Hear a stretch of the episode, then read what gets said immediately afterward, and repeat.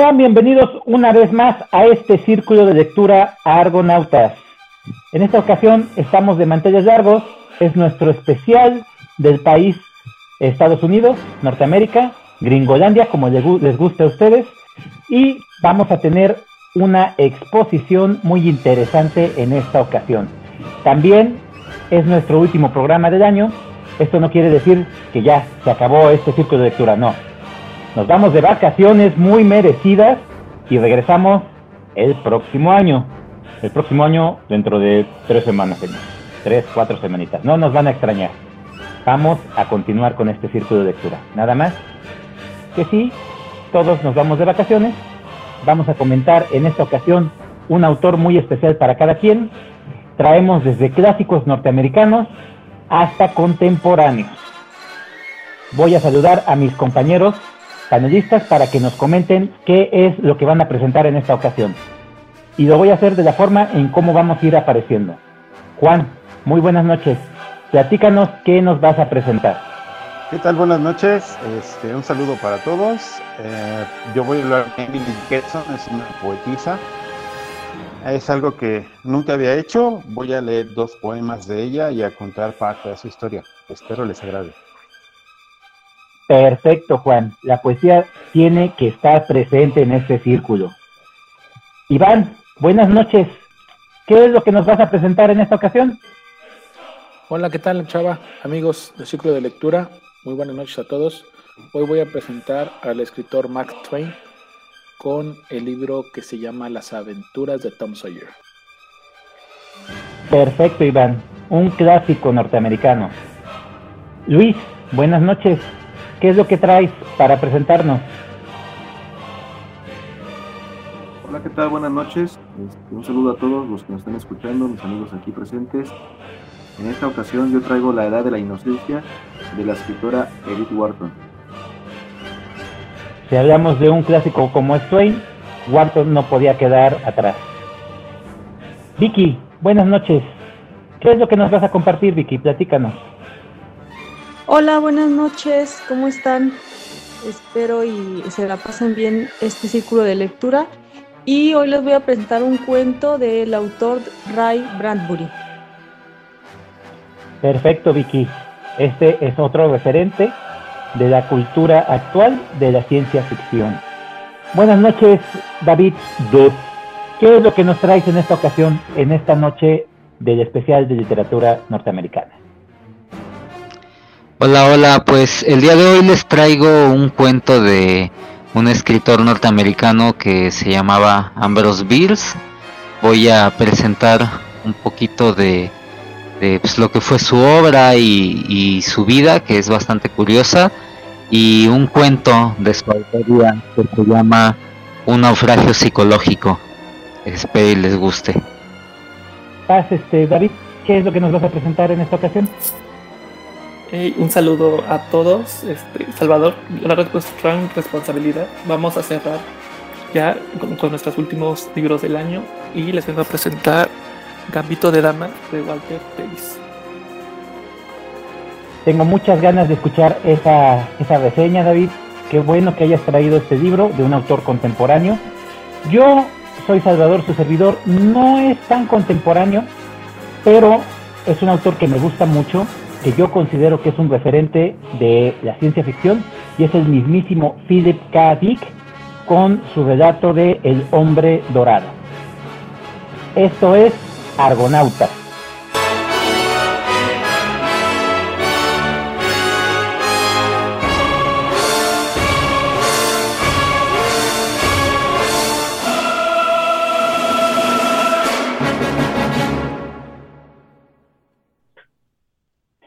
Y bueno, cedo los micrófonos a Juan. Adelante, Juan.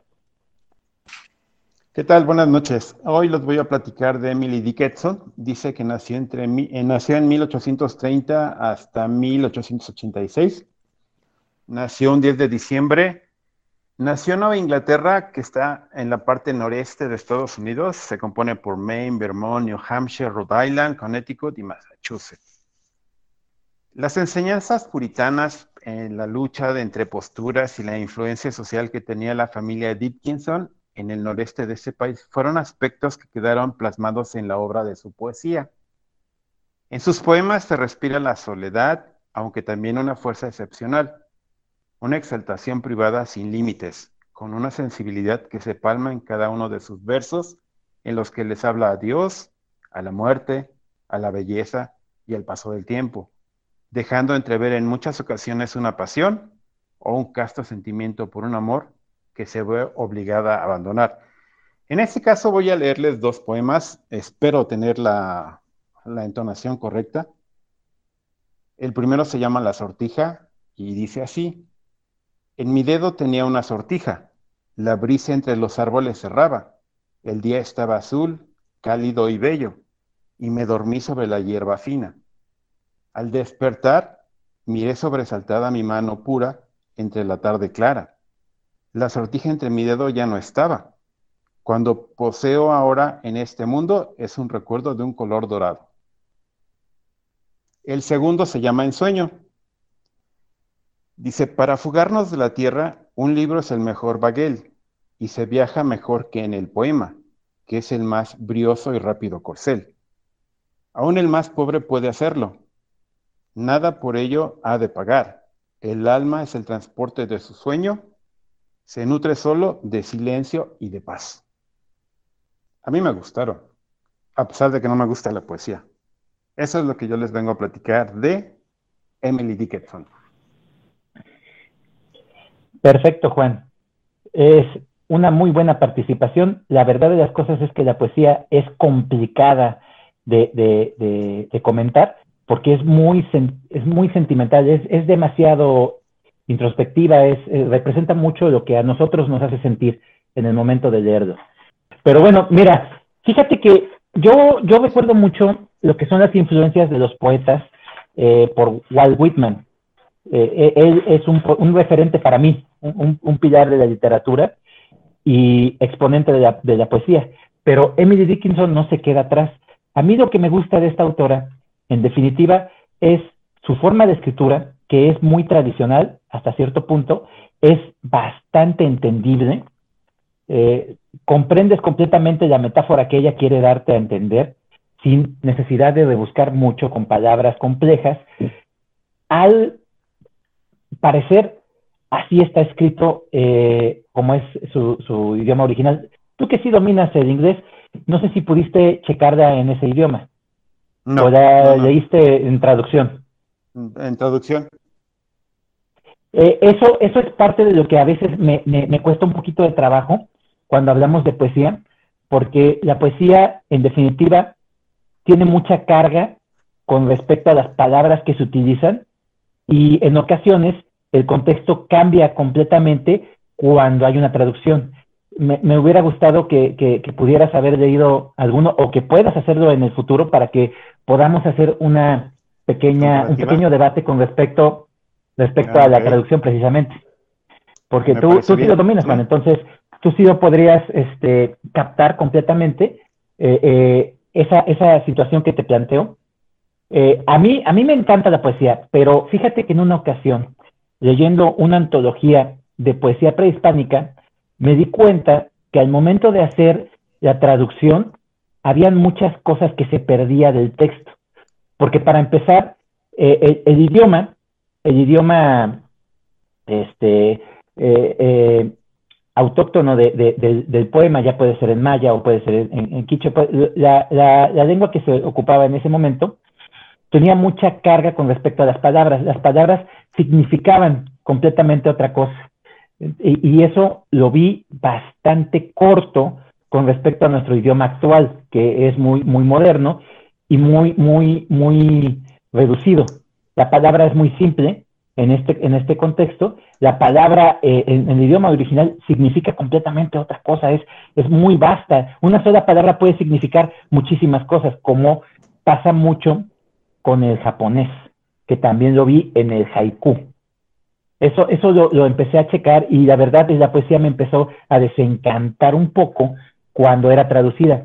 Pero llegué a ediciones de, de editoriales como Ciruela, que presentaban este, poemarios muy interesantes porque hacían un estudio completo de lo que significaba esa palabra y al momento de presentarme el poema me parecía muy hermoso.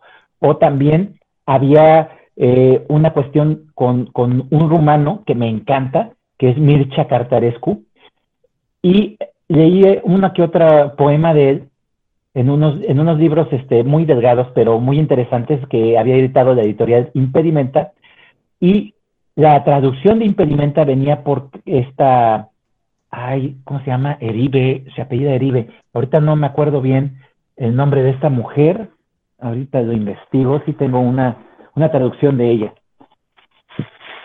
Este, y fíjate que me, abrió completamente el panorama con respecto a lo que es un buen traductor.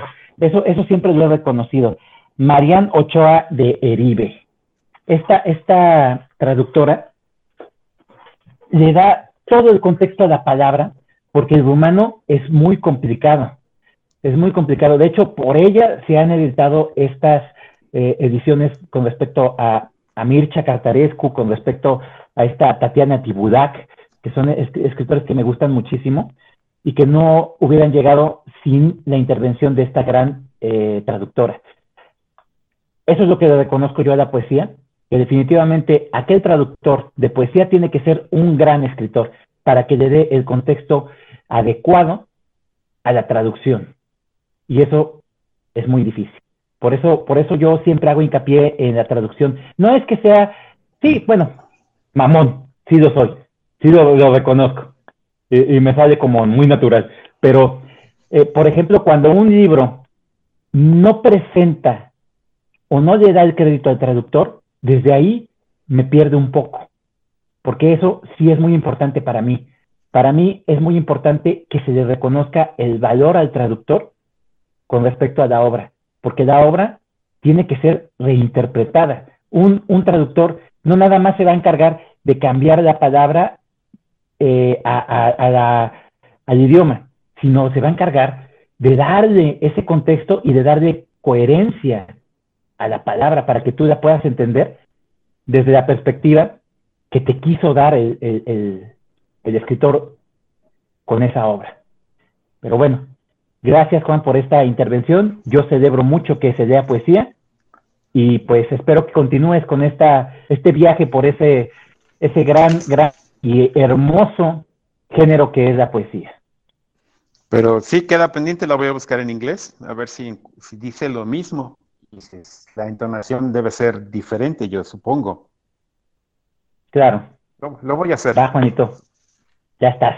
Ya estás, maestro. Peinado para atrás y de rayita en medio. Tú, tú, muy bien. Ok, vamos a continuar. Y el siguiente de la noche es Iván. Adelante, Iván. Gracias. Ya hecho. Hoy voy a presentar a un libro que es el de las aventuras de Tom Sawyer, que yo no lo, no lo había leído, a pesar de que ya lo había escuchado muchas veces. Eh, había visto por ahí la, serie animada que salió eh, hace algunos ayeres. Fíjense que me llevé una grata sorpresa con este libro porque no es, no es el primer libro que leo de este, ni de Mark Twain, ni tampoco es el primer libro que leo como de esta índole. A Mark Twain yo lo conocí por medio del el libro de Los diarios de Adán y Eva, que por cierto es uno de mis libros top ten, lo tengo en mi top ten. Y dije, bueno, pues hay que darle la oportunidad a, Mark Twain, no era con una de sus obras más conocidas. Y estaba entre El Príncipe y el, Mendigo, pero recordé que apenas recién también lo trajo Luis. Dije, bueno, voy a, voy a agarrar el de Tom Sawyer que está como, como pendiente. Tom Sawyer, como algunos lo, lo conocemos y hay muchas referencias acerca de este libro porque, pues, en, realidad, William Faulkner lo tituló a Mark Twain como el padre de la literatura americana. ¿eh?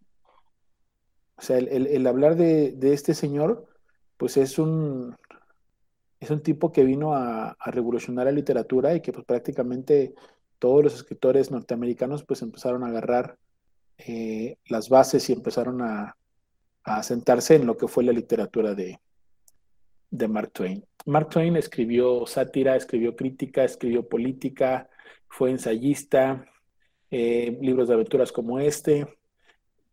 Ha escrito varias, varias, cosas y, es un libro que pues se publicó en 1878, es decir, casi antes de que, de que terminara el siglo XIX. Entonces, sí es un, es un libro bastante que tiene bastante tiempo. Y bueno, ya al, final haré por ahí una, una conclusión de algunas otras obras con las que yo puedo, puedo enlazar este libro. Tom Sawyer es un, es un niño que pues prácticamente no tiene padres, vive con la tía y pues es un niño de una familia pobre. Eh, Tom Sawyer es el, clásico niño travieso, juguetón, que le gusta andar en la calle, que el, pillo, el vivaracho, el, niño de la colonia, el niño del barrio que, que juega, que corre, que brinca, que anda en el río, que se estrepa a los árboles, que no obedece, que no es bueno en la escuela. Entonces, eh, la imagen de, Tom Sawyer por sí sola es una, eh, no sé, es una imagen y es una, e, es una idea muy interesante porque pues recuerda creo que a la infancia de todos los que lo leen. Para los niños les gusta el libro y para los adultos creo que es, un, es una alegoría de, una infancia muy, muy divertida, muy bonita. Y Tom Sawyer en el, en el, con el transcurso del libro, que no es un libro muy grande, es un libro que tiene 200 páginas, y que está dividido por, por, capítulos que son muy cortos y eso también te da como, como buena lectura, te permite leerlo rápido. Tom Sawyer es un, es un niño que conforme va avanzando el libro van apareciendo otros personajes y el otro, el otro personaje más importante que aparece aquí es el famosísimo Huckleberry Finn, que también tiene otro libro que se llama Las aventuras de Huckleberry Finn. Después por ahí me parece que Hanna Barbera hizo una caricatura de un otro por ahí de Huckleberry Finn, no sé si recuerdan de aquella época, también basado en el personaje de Tom Sawyer. Eh, eh, lo que me gusta del libro de Tom Sawyer es que tiene una, una transformación en el personaje. Mí yo siempre lo he insistido, los libros cuando transforman el personaje, para mí se me hace una, se me hace un buen trabajo por parte del escritor. Hay, hay libros que el personaje comienza y termina igual y simplemente pasan sus vivencias. Sin embargo, en cada uno de los episodios este niño pues se va metiendo como en, problemas, en enrollos, pero casi siempre sale a relucir su inocencia, su vivacidad, la pureza que tiene infantil y, y, que lo que me gusta es de que todos los sueños que tiene el niño, como muchos de nosotros cuando fuimos infantes teníamos las ilusiones, él en el libro las va volviendo realidades. O sea, él, él, él soñaba con ser un pirata, y a los dos, tres capítulos ya estaba en una balsa con sus amigos jugándole al pirata. Y tú dices, ah, pero son infantiles, ¿no? No, no, pero buscan un tesoro. Y después en realidad encuentran un tesoro. Entonces, este, tiene algunas cosas interesantes que dije, me gusta que Mark Twain no te, no te hace tanto el rollo de cómo llegaron a la escena o cómo llegan al lugar. Simplemente dieron con el tesoro. O sea, aquí está el tesoro, lo encontraron y empiezan todas las problemáticas. ¿Qué me gusta del libro? Que los capítulos se van enlazando. Entonces sí hay una trama, sí hay una historia. Hay un principio, hay un nudo, hay un final. Eh, los personajes tienen esa capacidad de, cambiar, eso me gusta mucho. Que son niños muy aventureros, pero después también son, son niños de familia. Lo que pasa como, todos, ¿no? Algún día queremos ser independientes, pero de repente nos acordamos de nuestra mamá y dices, bueno, ya no quiero ser tan independiente como, como quería en un principio. No, no hay un, un final apoteósico, no hay un final eh, que digas, wow, esto lo resolvió el escritor. En realidad el libro se disfruta desde el capítulo 1. E, es un libro que, se disfruta, que se goza, que es para todas las edades. Es un libro que, como le decíamos la vez pasada con el tema de los cuentos, ¿no? Es un libro que lo pueden disfrutar los, los jóvenes o los niños por la, por la historia y por, las enseñanzas y lo pueden disfrutar también los adultos por la, por a veces por la falta de inocencia que, que, que, demostramos a veces en, el, en, la actividad diaria, ¿no? Eh, hay muchos personajes adultos también que demuestran la avaricia, eh, otro demuestra la codicia, otro demuestra la ira, algunas situaciones que hacen más como adultos. ¿Por qué, ¿Por qué escogí Mark Twain para hoy? Y, por qué me lo, leí y también digo de una vez por qué me gustó. a diferencia de otros libros que, también me han gustado, pero tal vez creo que no me han dejado como, como esa actuación tan redonda. El primero de ellos fue El Azarillo de Tormes o El de Tormes para los españoles. Eh, e, el Lazarillo, a pesar de que el, idioma es un poco más complejo en castellano antiguo, eh, el, personaje del Lazarillo se me hace, se me hace un personaje como, como demasiado triste, O sea, es, un tipo que siempre sufre. Eh, Tom, Sawyer tiene la vivacidad de que, de, que, de que sufre y goza al mismo tiempo, ¿sí? Tom Sawyer este, es, vivaracho hasta para darle el beso a una niña, a, que no lo regañe el maestro, esconderse de la tía. Y, en cambio, Lazarillo de Tormes es un niño que siempre sufre, el pobre, siempre, siempre, siempre lleva las de perder. Y el otro que leí es el, es el del eh, Oliver Twist, de Charles Dickens, que en realidad el personaje es un niño, pero la obra es para adultos, donde los personajes se desarrollan más en la cuestión de los adultos. Y el niño, si hay una transformación, también hay un cambio, pero el niño no llega a, ver esas, esas bondades, esas grandezas como las tiene Tom Sawyer.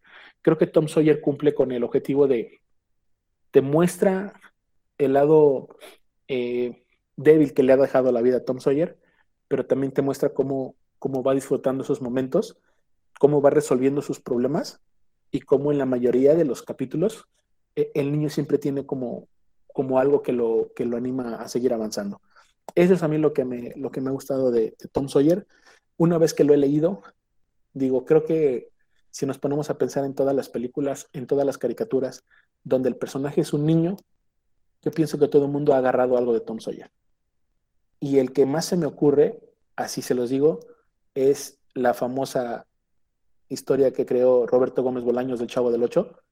Estoy seguro que está sacada de Tom Sawyer. Tom, el, el amigo Tom Sawyer Huckleberry Finn vive en un barril y es un niño pobre, es un niño que no tiene familia, es un niño que vive en la calle, pero que aparenta que ser medio malo, pero tiene sentimientos buenos. Yo dije, Chespirito sacó El Chavo del Ocho de Tom Sawyer. Hay muchas otras obras que salen de, Tom Sawyer. Eh, no sé, este, Remy, este, eh, Heidi no, porque ya lo hemos comentado el caso de Heidi, pero porque sabemos que están escritos en más o menos contemporaneidades, pero en Europa. Pero creo que hay, muchas obras de, de infantiles donde aparecen niños y creo que yo, digo, creo que debieron haber leído a, Tom Sawyer y, seguramente pues que en su época creo que fue uno de los libros más leídos y pues para que Forlin diga que es el, el padre de la, de la literatura americana, pues creo que sí mucha gente lo ha leído. Yo dije, caray, dije, creo que me había perdido yo de una gran obra. Yo siempre lo vi como, como un libro infantil o como un libro juvenil. Y yo dije, luego, luego, luego, luego, luego. Y pues bueno, ya se le llegó hoy el día y creo que sí me había perdido de una muy buena obra. Ahí está, amigos, las aventuras de Tom Sawyer. Perfecto, Iván. Mejor imposible. ¿Cómo lo ven, muchachos? ¿Alguien quiere comentar sobre lo que acaba de aportar Iván? Levanten la mano. No se me escondan. Adelante, Luis. Tú tienes mucho que comentar sobre este autor. Gracias. Sí, bien lo comentas. La verdad es que Mark Twain me gusta muchísimo. Yo tengo que confesar que el primer libro que leí en mi vida fue este libro que está comentando Iván, Las aventuras de Tom Sawyer. Lo leí en la secundaria y pues me motivó a seguir leyendo. La verdad es que es una historia que, que es muy, muy bonita, muy, se puede decir, son las vivencias de un niño, pero tú cuando lo estás leyendo, pues recuerdas esa, infancia, esos pensamientos que tenías, ¿no? esos juegos, esos intereses de un niño. Entonces, a mí ese libro me gustó muchísimo porque, pues, al final también te das cuenta de que, pues, está, este, desarrollada muy, bien, o sea, el, el, escritor describe muy bien las cosas, los sucesos, los hace interesantes y, es una historia muy buena. Bien lo dices, Iván, ha, inspirado otros escritores a hacer obras parecidas. Este, pero, y ya algunas imágenes así, pues siempre las, relaciono, ¿no? A, a, Tom, a Tom, Tom. Este, bien, me gustó mucho tu reseña, Iván. La verdad es que ahorita que lo fuiste este, diciendo, pues sí, algunas cosas coincidimos. Es una historia que es un clásico que se debe leer. Se entiende este, mucho este, la vida de, de, la, de la sociedad en Estados Unidos en ese momento, ¿no? Está muy apartada, ¿no? Así que como Estados Unidos es tan grande, mm, están los que escriben acá de este lado de la costa de California, de London, están los del sur, están los del norte. Ahorita voy a hablar una, una escritora que es neoyorquina 100%. Entonces, sí se ven esas diferencias, esos, estilos, pero bueno, es buena presentación la, Perfecto, Luis. ¿Alguien más quiera comentar algo? Adelante, David. ok. Entiendo que son las vivencias del niño, pero ¿sí se trata de algo? O sea, a, mí sí me, a mí sí me gusta este sobre la infancia, sobre, sobre los personajes. Uno de mis libros, uno de mis libros favoritos se trata así, pero y tú dices que sí se trata de algo y que hay un final, pero pues, pero, pero, o sea, ni siquiera puedo pensar de que el final porque no, no, o me distraje, nunca supe de qué se trató. Sí, te, te, te platico sin, sin, spoiler y la, la, en realidad la trama es sencilla. Eh, hay como, como, dos, como dos vertientes. Una es que es un niño explorador y aventurero y que siempre sueña con ser pirata que conforme va creciendo, bueno, en no pasan, no pesan tantos años, sino conforme lo va pensando, lo va llevando a cabo. Eh, su idea es encontrar un tesoro y volverse rico. Y entonces eh, la historia se pone buena cuando de verdad encuentran un tesoro. Encuentran este, monedas de, de oro.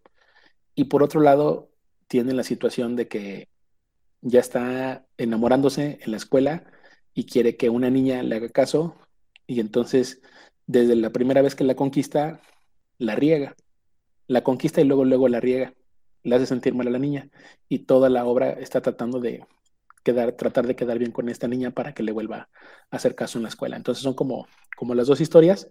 Y pues eso que es un niño aventurero que no le gusta estar en, casa. Ya te imaginarás que la tía lo agarra a palazos y lo regaña y todo el rollo. Y entonces se mete en muchos, en muchos embrollos, tanto en la escuela, en la calle, con gente mala de verdad, con su tía, entonces anda siempre en el peligro. Va. Perfecto. Adelante, Vicky. Sí, buenas noches. Este, la verdad a mí este me pareció interesante porque este, lo decía Iván, que pareciera que son eh, un libro así como para niños, ¿no? Pero eh, sí, la verdad, este, me gustó mucho, este, por esa cuestión también que es, este, como una lectura fácil y, este, y se escuchan como los relatos interesantes, ¿no? Porque, este, me gusta mucho eh, todo eso que, cuenta, eh, bueno, que contó Iván, ¿no? De, de, la infancia y se me hace interesante, me gustaría, este, leerlo. Gracias. Perfecto, Vicky. Sí, de esto se trata este círculo, que interesemos a los demás a leer a ciertos autores. Qué bueno que te haya agradado desde esa perspectiva, Vicky. ¿Alguien más quiere comentar, muchachos? Bien, este, este autor es todo un personaje, en definitiva. Eh, es un referente de, la cultura y de la literatura norteamericana, así como lo planteó el mismísimo Faulkner. Eh, yo también lo tengo en ese, en ese concepto. Y a mí lo que, más me llama la atención es, es que tan personaje era que él llegó a este mundo tras la llegada del cometa Halley y él decía que se iba a ir con la llegada de otro cometa y así fue. Fallece él unos días después de la llegada de un cometa. Eso, eso me quedó siempre bien grabado en, cuando, cuando hablan de, de Mark Twain, que tiene un nombre bien raro, bien, bien, bien complicado. La verdad es que no me acuerdo de su nombre, pero eh, Mark Twain es un seudónimo. Eh, aún así, este, es un gran escritor.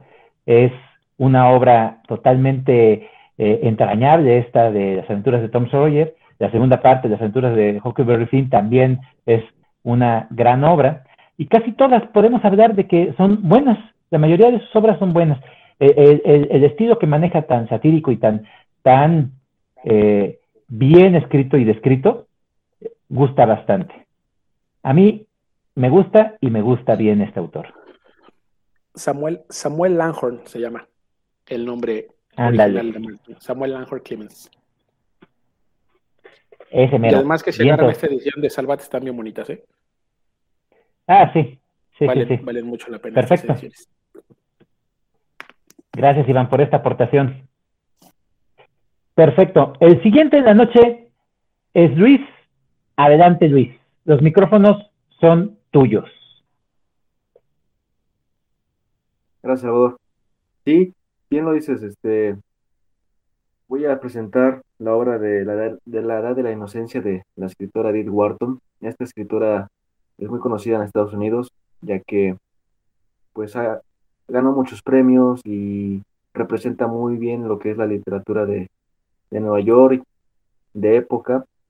Ella, pues, bien lo dicen, había nacido como en el año 1870. Esta obra la, la- la publica en el año 1920 cuando ya, pues ya lleva camino, ya lleva este tiempo escribiendo y logra hacer un éxito, logra hacer su mejor obra. Al año siguiente le dan el premio Pulitzer. Y bueno, un poco de su vida, ella nació en una familia rica en Nueva York, la cual pues le va a permitir tener acceso a una gran educación y pues va a juntar ese, esa, esa oportunidad junto con su talento para, para hacer grandes obras. Tan- Sin embargo, pues ella también va, a ser amante de la, de la arquitectura y de la cultura europea y va a estar viajando mucho a, a Europa, este, de viaje a Europa a Estados Unidos, aproximadamente creo que dicen que viajó 66 veces, para esa época pues era en barco nada más, y pues es, es una mujer que, que le, le encantaba mucho la, principalmente lo que era la, la cultura de Francia, ella eh, aprendió mucho el, eh, hablar el francés y escribió algunas obras en francés también.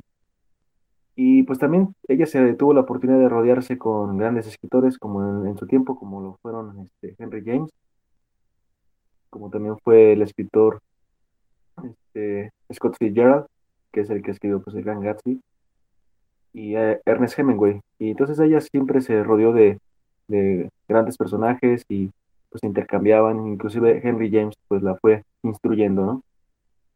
Y esta obra principalmente pues la han, eh, ha sido muy- muy- la más famosa que tiene, la han hecho película, y me, me ha gustado mucho, es la segunda oportunidad que le doy a Edith Wharton, la primera fue con Ethan Frome, Ethan Frome pues es una historia, podemos decirlo, más universal, a pesar de que se desarrolla en Nueva Inglaterra, el amor que se que plasma en, en- esos personajes es, es como que más universal.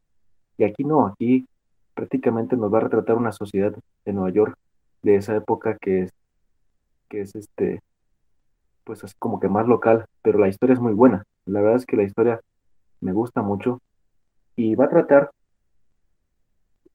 sobre una familia, este, de, ahora sí que va- varias familias, ¿no? La, la historia comienza en, en- un teatro, ahora, ahora sí que mucha, la gente rica usualmente va al teatro, va, hay gente que pues, está muy, muy, muy, muy posicionada en ese momento y pues tienen varios negocios y son los que dominan en Nueva York.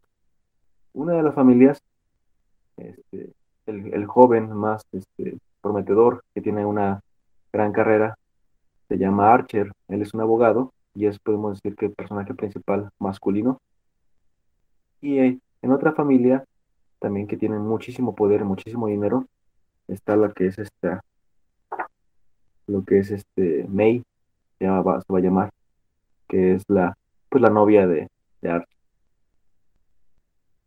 Y ellos van a estar muy enamorados y van a estar, este, pues ya tiempo este, saliendo, hasta que en una ocasión en el teatro se dan cuenta que ha regresado su prima de Europa, de May, es de la misma familia, eh, eh, y es, esta es la, se llama Ellen, pero pues prácticamente todos la conocen como la condesa Olenska, porque se había ca- ca- casado con un conde de Polonia que se llama Olensky, y pues ella había adoptado ese, ese título y pues era, tenía mucho dinero. Sin embargo, ella viene huyendo de, de ese conde, viene huyendo de ese matrimonio fallido y viene a esconderse o viene más que nada pues a vivir donde antes era feliz, que pues, era con su familia acá en Nueva York.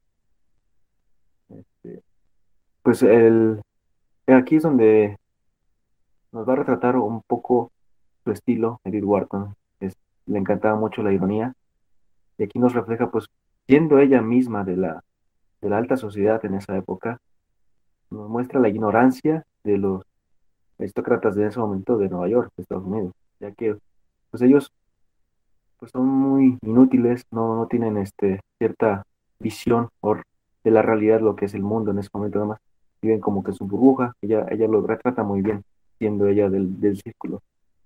Y pues aquí prácticamente la trama es que pues, va a llegar la condesa Olensky y va a ser un insulto para la, a toda la sociedad el simple hecho de verla, ya que pues ha sido un fracaso el matrimonio.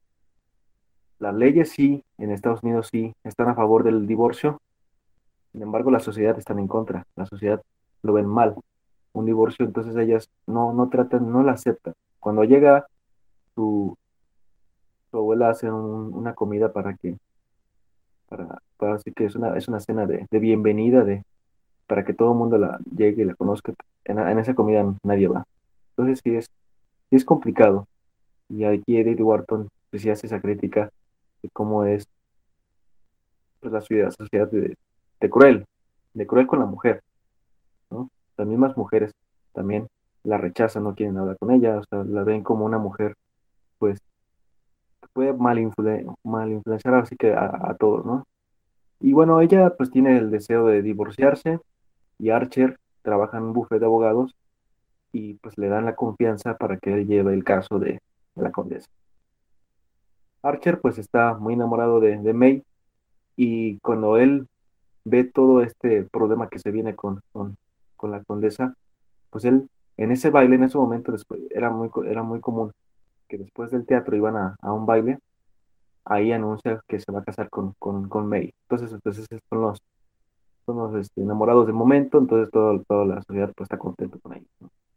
Sin embargo, pues May, en un invierno, pues su mamá está muy enferma, a la cual pues tienen que viajar a otra ciudad para no pasar tanto frío. Y ahí es cuando él va a acercarse más a la condesa Oleski, este, Archer. Y ahí es donde va como que a nacer ese amor prohibido, ese amor que no se puede dar. Saben los personajes que es May, este, digo, perdón, está Ellen y, y Archer, pues no se puede dar, pues él está comprometido, se va a casar. Y ya que, y está Ellen está divorciada. Sin embargo, ellos se declaran su amor y se declaran que pues son, bueno, así con... Hace ver que los personajes se mueren de pasión por ellos, tanto él como ella, como ella por él. Sin embargo, pues la historia va avanzando y yo creo que hasta aquí quiero hablar porque ya, ya decir qué va a pasar después, yo creo que ya vas a como entrever qué, qué va a suceder, ¿no? Entonces yo creo que hasta aquí me quiero quedar. Es una historia muy buena. La verdad, yo, yo no me esperaba tanto. Ya la verdad es que sí me gustó mucho la primera novela que leí de Ethan From, pero sí es una novela que está al mismo nivel como, no sé, una escritora que está al mismo nivel como Jane Austen, como, como la como las Entonces, Edith Wharton sí, sí quiero darle su lugar, sí es muy buena escritora, y pues yo creo que es, es un libro que me gustó mucho. Listo, yo creo que aquí terminó. Perfecto, Luis. Adelante, David. Ok. Al principio una, una crítica así fuerte de, hacia la mujer en, aquel entonces. Y, y, luego pensé, este, no te creas, esto pasa este, este, este muy seguido, ¿eh? Este, y, y ya, ya, luego cuando me metes un amor prohibido con mucho drama, me dije, mira, yo, yo de aquí soy, este, esto sí me interesa, este, y, y, como no lo veo tan, tan clásico de que así ya con palabras que se, ay, que si la condesa, que si no sé qué, este, dije, no, eso no importa porque hay drama y hay amor prohibido, y, y si tú dices que es como un amor tan real, tan apasionado, pues a mí ya me lo, a mí ya me lo. Obviamente este, este, este libro pues ya, ya lo he escuchado mucho, que bueno, que ahora ya sé de qué se trata, porque al, principio pensé, ay, es una crítica, bueno, y ya después ya, y ya que metiste el romance ya hasta el final, ya, te la compro, muy bien, me gusta mucho. Pues, ¿qué puedo decir de Edith Wharton? Sí, en definitiva yo la tengo en la misma idea que tú, Luis. Para mí es una referente y escritora clásica eh, del otro lado del charco, al igual que, que, lo son las Bronte. Eh, Edith Wharton para mí es una referencia de ese tipo. Y, pues sus obras, con esa carga eh, tan, tan característica de la época, me parecen un buen retrato.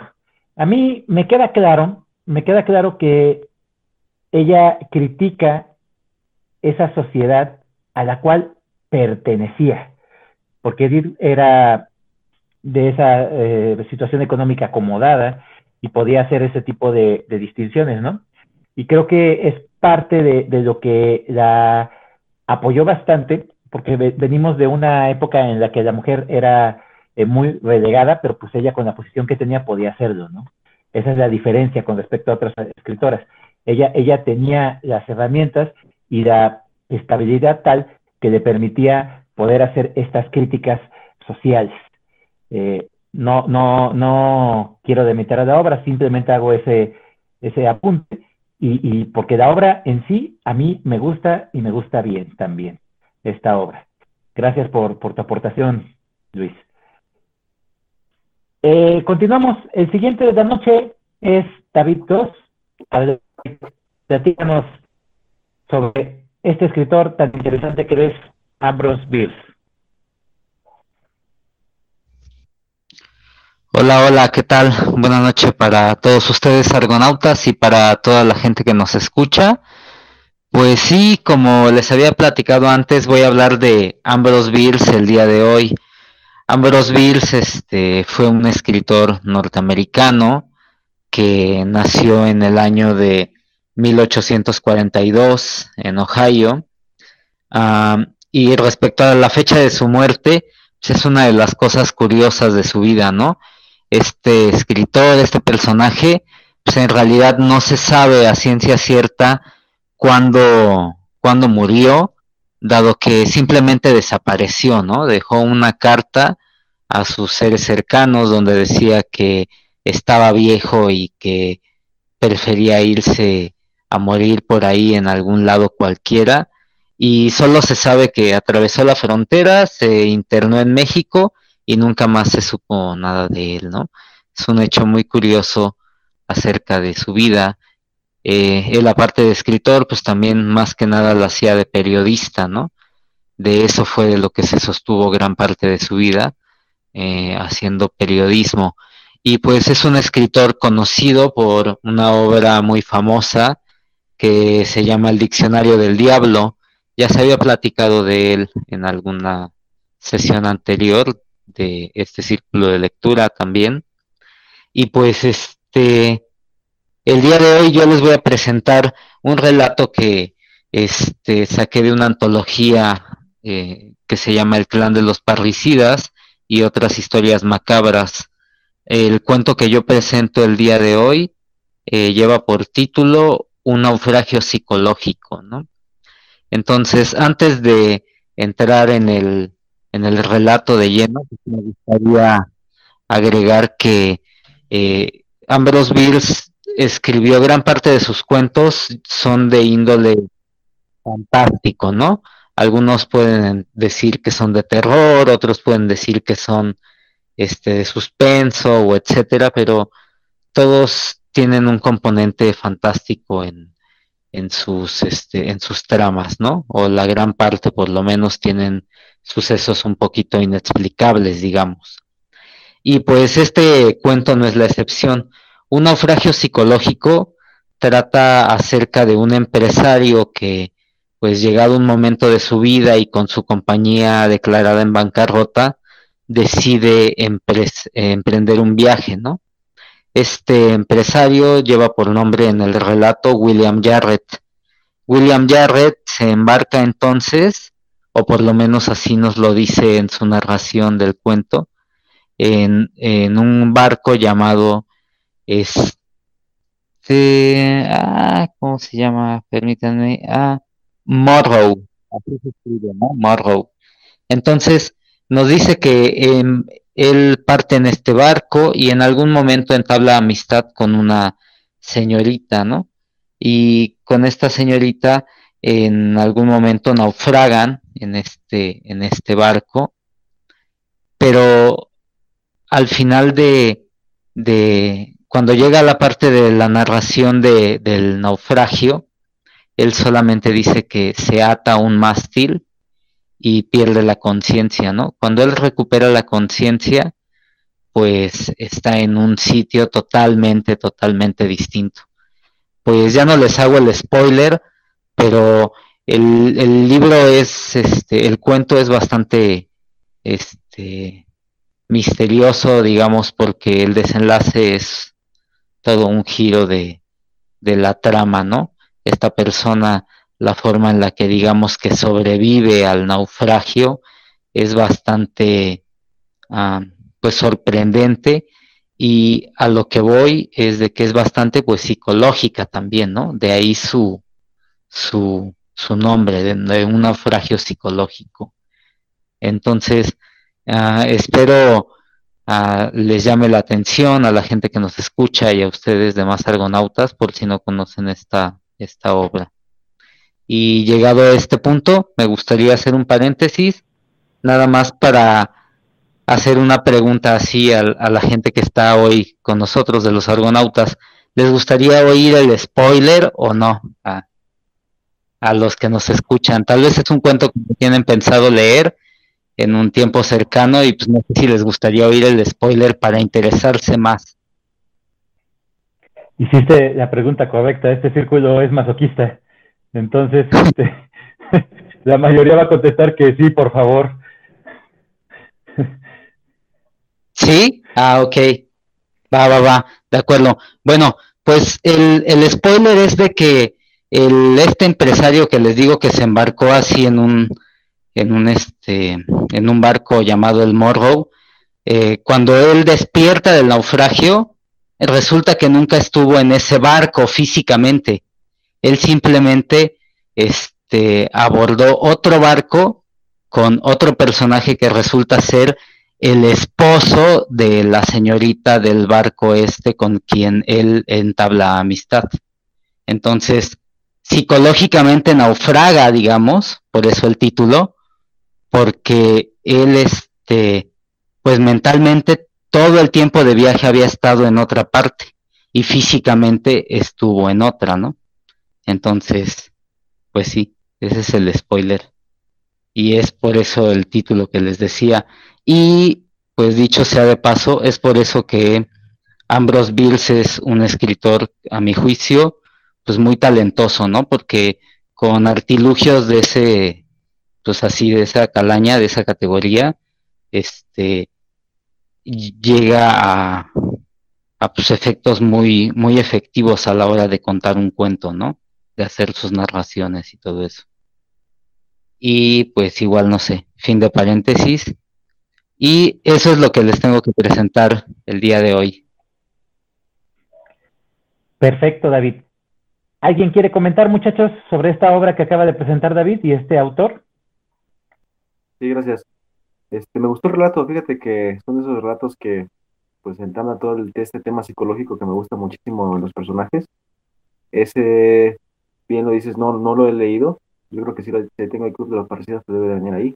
Pero sí está pendiente, a ver si me animaste a leerlo, ¿no? Por, por saber ese, esa confusión que va a tener el personaje, ¿no? ese despertar. Bien. Eh, Ambrose Pierce, a mí me gusta mucho, ya lo habíamos este, platicado. Eh, esa, esa obra que no se puede clasificar, que es inclasificable del diccionario del diablo, y, y, su capacidad para ser tan irónico y tan más bien dicho su característica, no tanto la capacidad es la que acabas tú de comentar bien. Eh, es, un, es un escritor fuera de lo común de su época y, la forma en cómo presentaba ese tipo de, situaciones tan eh, interesantes, esos cambios de, ritmo y esa, esas, esos finales tan, tan, tan interesantes han hecho que a mí me guste mucho su escritura eh, a mí me gustan mucho sus fábulas fantásticas, por ejemplo. Algunas son demasiado breves, pero son muy interesantes. Y esos, de esos escritores que en tan poco dice demasiado, de esos escritores que nos gustan mucho cuando hacen ese tipo de, obras tan breves, que, son tan profundas y tan interesantes. Eh, a mí me gusta también este escritor. Eh, ¿Querías comentar algo más, Luis? Bueno, sí, solo eso, ¿no? Que eh, justo esa eficacia es la que tiene. En una página te demuestra toda una cara distinta de lo que te ha venido narrando. Eh, creo que eso estilísticamente pues, lo destaca mucho al señor este como escritor, ¿no? Tener esa habilidad. Por supuesto. Claro que sí. Tenemos el mismo criterio en ese aspecto. Bien. Vamos a seguir con nuestro programa. La siguiente es Vicky. Adelante. Los micrófonos son tuyos, Vicky. Hola, hola, buenas noches. Pues sí, como les comentaba, les voy a presentar un cuento que se llama La última noche del mundo de Ray Bradbury. Este autor este, me gustó mucho. su, eh, la, lectura fue este, muy sencilla. Em, también este, tuve la oportunidad de leer otro y eso se los voy a presentar ya eh, próximamente en un, en un episodio que sea este, libre, porque sí, este, la verdad sí me agradó. En, bueno, este, este cuento es corto y me gustó mucho porque en primera eh, me imaginaba todo lo que estaba ocurriendo, ¿no? Empieza em, con una pregunta, es, ¿qué harías si supieras que esta es la última noche? ¿No? Al principio, eh, pues no sabía quiénes eh, como que estaban comentando y eran dos personas que tenían una charla, ¿no? Estaban, estaban tomando café y dos niñas estaban en el vestíbulo. Mientras eh, dos personas eh, tenían esta charla, ¿no? Una pues contestaba esta pregunta, ¿no? Y ya la otra decía, no, pues es en serio, o sea, que estás preguntando eso, o sea, ¿qué va a pasar, no? Una guerra, una bomba atómica, cuestiones así, ¿no? Entonces, eh, la cuestión fue de que era un hombre quien había tenido un sueño y en este sueño le hablaba, le hablaban y le decían que se iba a detener la tierra. ¿No? Aquí lo curioso fue que todos habían tenido ese sueño, porque él le preguntó a su, a su compañero Stan en una charla que tuvieron también, le contó el sueño. Él se lo contó a, este, a, era una mujer con la que charlaba y supongo que era su esposa, por lo que más adelante les voy a contar. ¿No? Entonces, eh, pues sí, efectivamente habían tenido como el mismo sueño, la mujer también, y entonces ella le, les, le dice, ¿no? Oye, es que pues la verdad que yo ayer escuché a las vecinas, o sea, hablar de lo mismo. Entonces decían, pues todos entonces sabemos qué es lo que va a pasar, ¿no? Y él decía, no, pues es que eso, eh, pues yo lo sabía este, cuatro noches antes, ¿no? De que, de que esto fuera a pasar. Y le pregunta a la mujer, oye, pues, ¿tienes miedo? Y ella le dice, no. Estaba así como muy tranquila, ¿no? Como eh, si ese, como lo de supervivencia, pues así como que no le importara, no tenía miedo. Entonces, pero eso sí, o sea, se preguntaban, o sea, pero ¿por qué no? O sea, se va a detener este, la tierra, ¿no? O sea, hicimos algo mal o algo. Pues el hombre así como que le seguía contestando, ¿no? Pues no, no es que hayamos hecho algo mal, pero también no hicimos las cosas bien, ¿no? Y por este cómo nos estamos comportando, pues prácticamente por eso, ¿no? Es lo que es lo que pensaba. Y al final, este, pues, pues igual él dice, el hombre dice, pues, bueno, la verdad a mí nunca me gustó ni mi trabajo ni nada, ¿no? O sea, solo lo que me importaba eran ustedes tres, que era, ahí descubrí que era su, como su esposa y las dos niñas eran sus hijas, ¿no? Eso. Y este, y se preguntaban así como, no, pues, ¿qué hacen los otros ahorita, no? ¿O qué van a hacer? ¿No? Entonces, así, no, pues me imagino que ven tele, este, ir al, al teatro, como que todos eh, estaban actuando normal, ¿no? Todos estaban actuando normal, pero en realidad como que todos sabían, pues, ¿no? Que ya iba a ser como esa, esa, la última noche aquí en la Tierra. Eh, pero lo curioso de este autor es que menciona fechas, este, fechas futuras, ¿no? También en el, en el otro cuento que les comenté, este también maneja así como fechas. ¿no? Entonces aquí menciona una que es el 19 de octubre del 2069. ¿no? Supuestamente ese día es el 19 de octubre ¿no? de, ese, de ese año. ¿no? Entonces ya menciona pues que están ya en, en la, pues ya en la noche, ¿no? y así como que están actuando normal, se preguntan, pues ahora qué hacemos, ¿no? Dicen, no, pues lavamos los platos y el otro, pues sí, y ya no se ponen a lavar los platos, están platicando, van a, recostar a las niñas, ¿no? Y, y al final, este, se van a acostar y se agarran de la mano, ¿no? Se agarran de la mano y dicen que pasa un rato y, y ya este, hasta ahí les voy a contar. hasta ahí les voy a contar.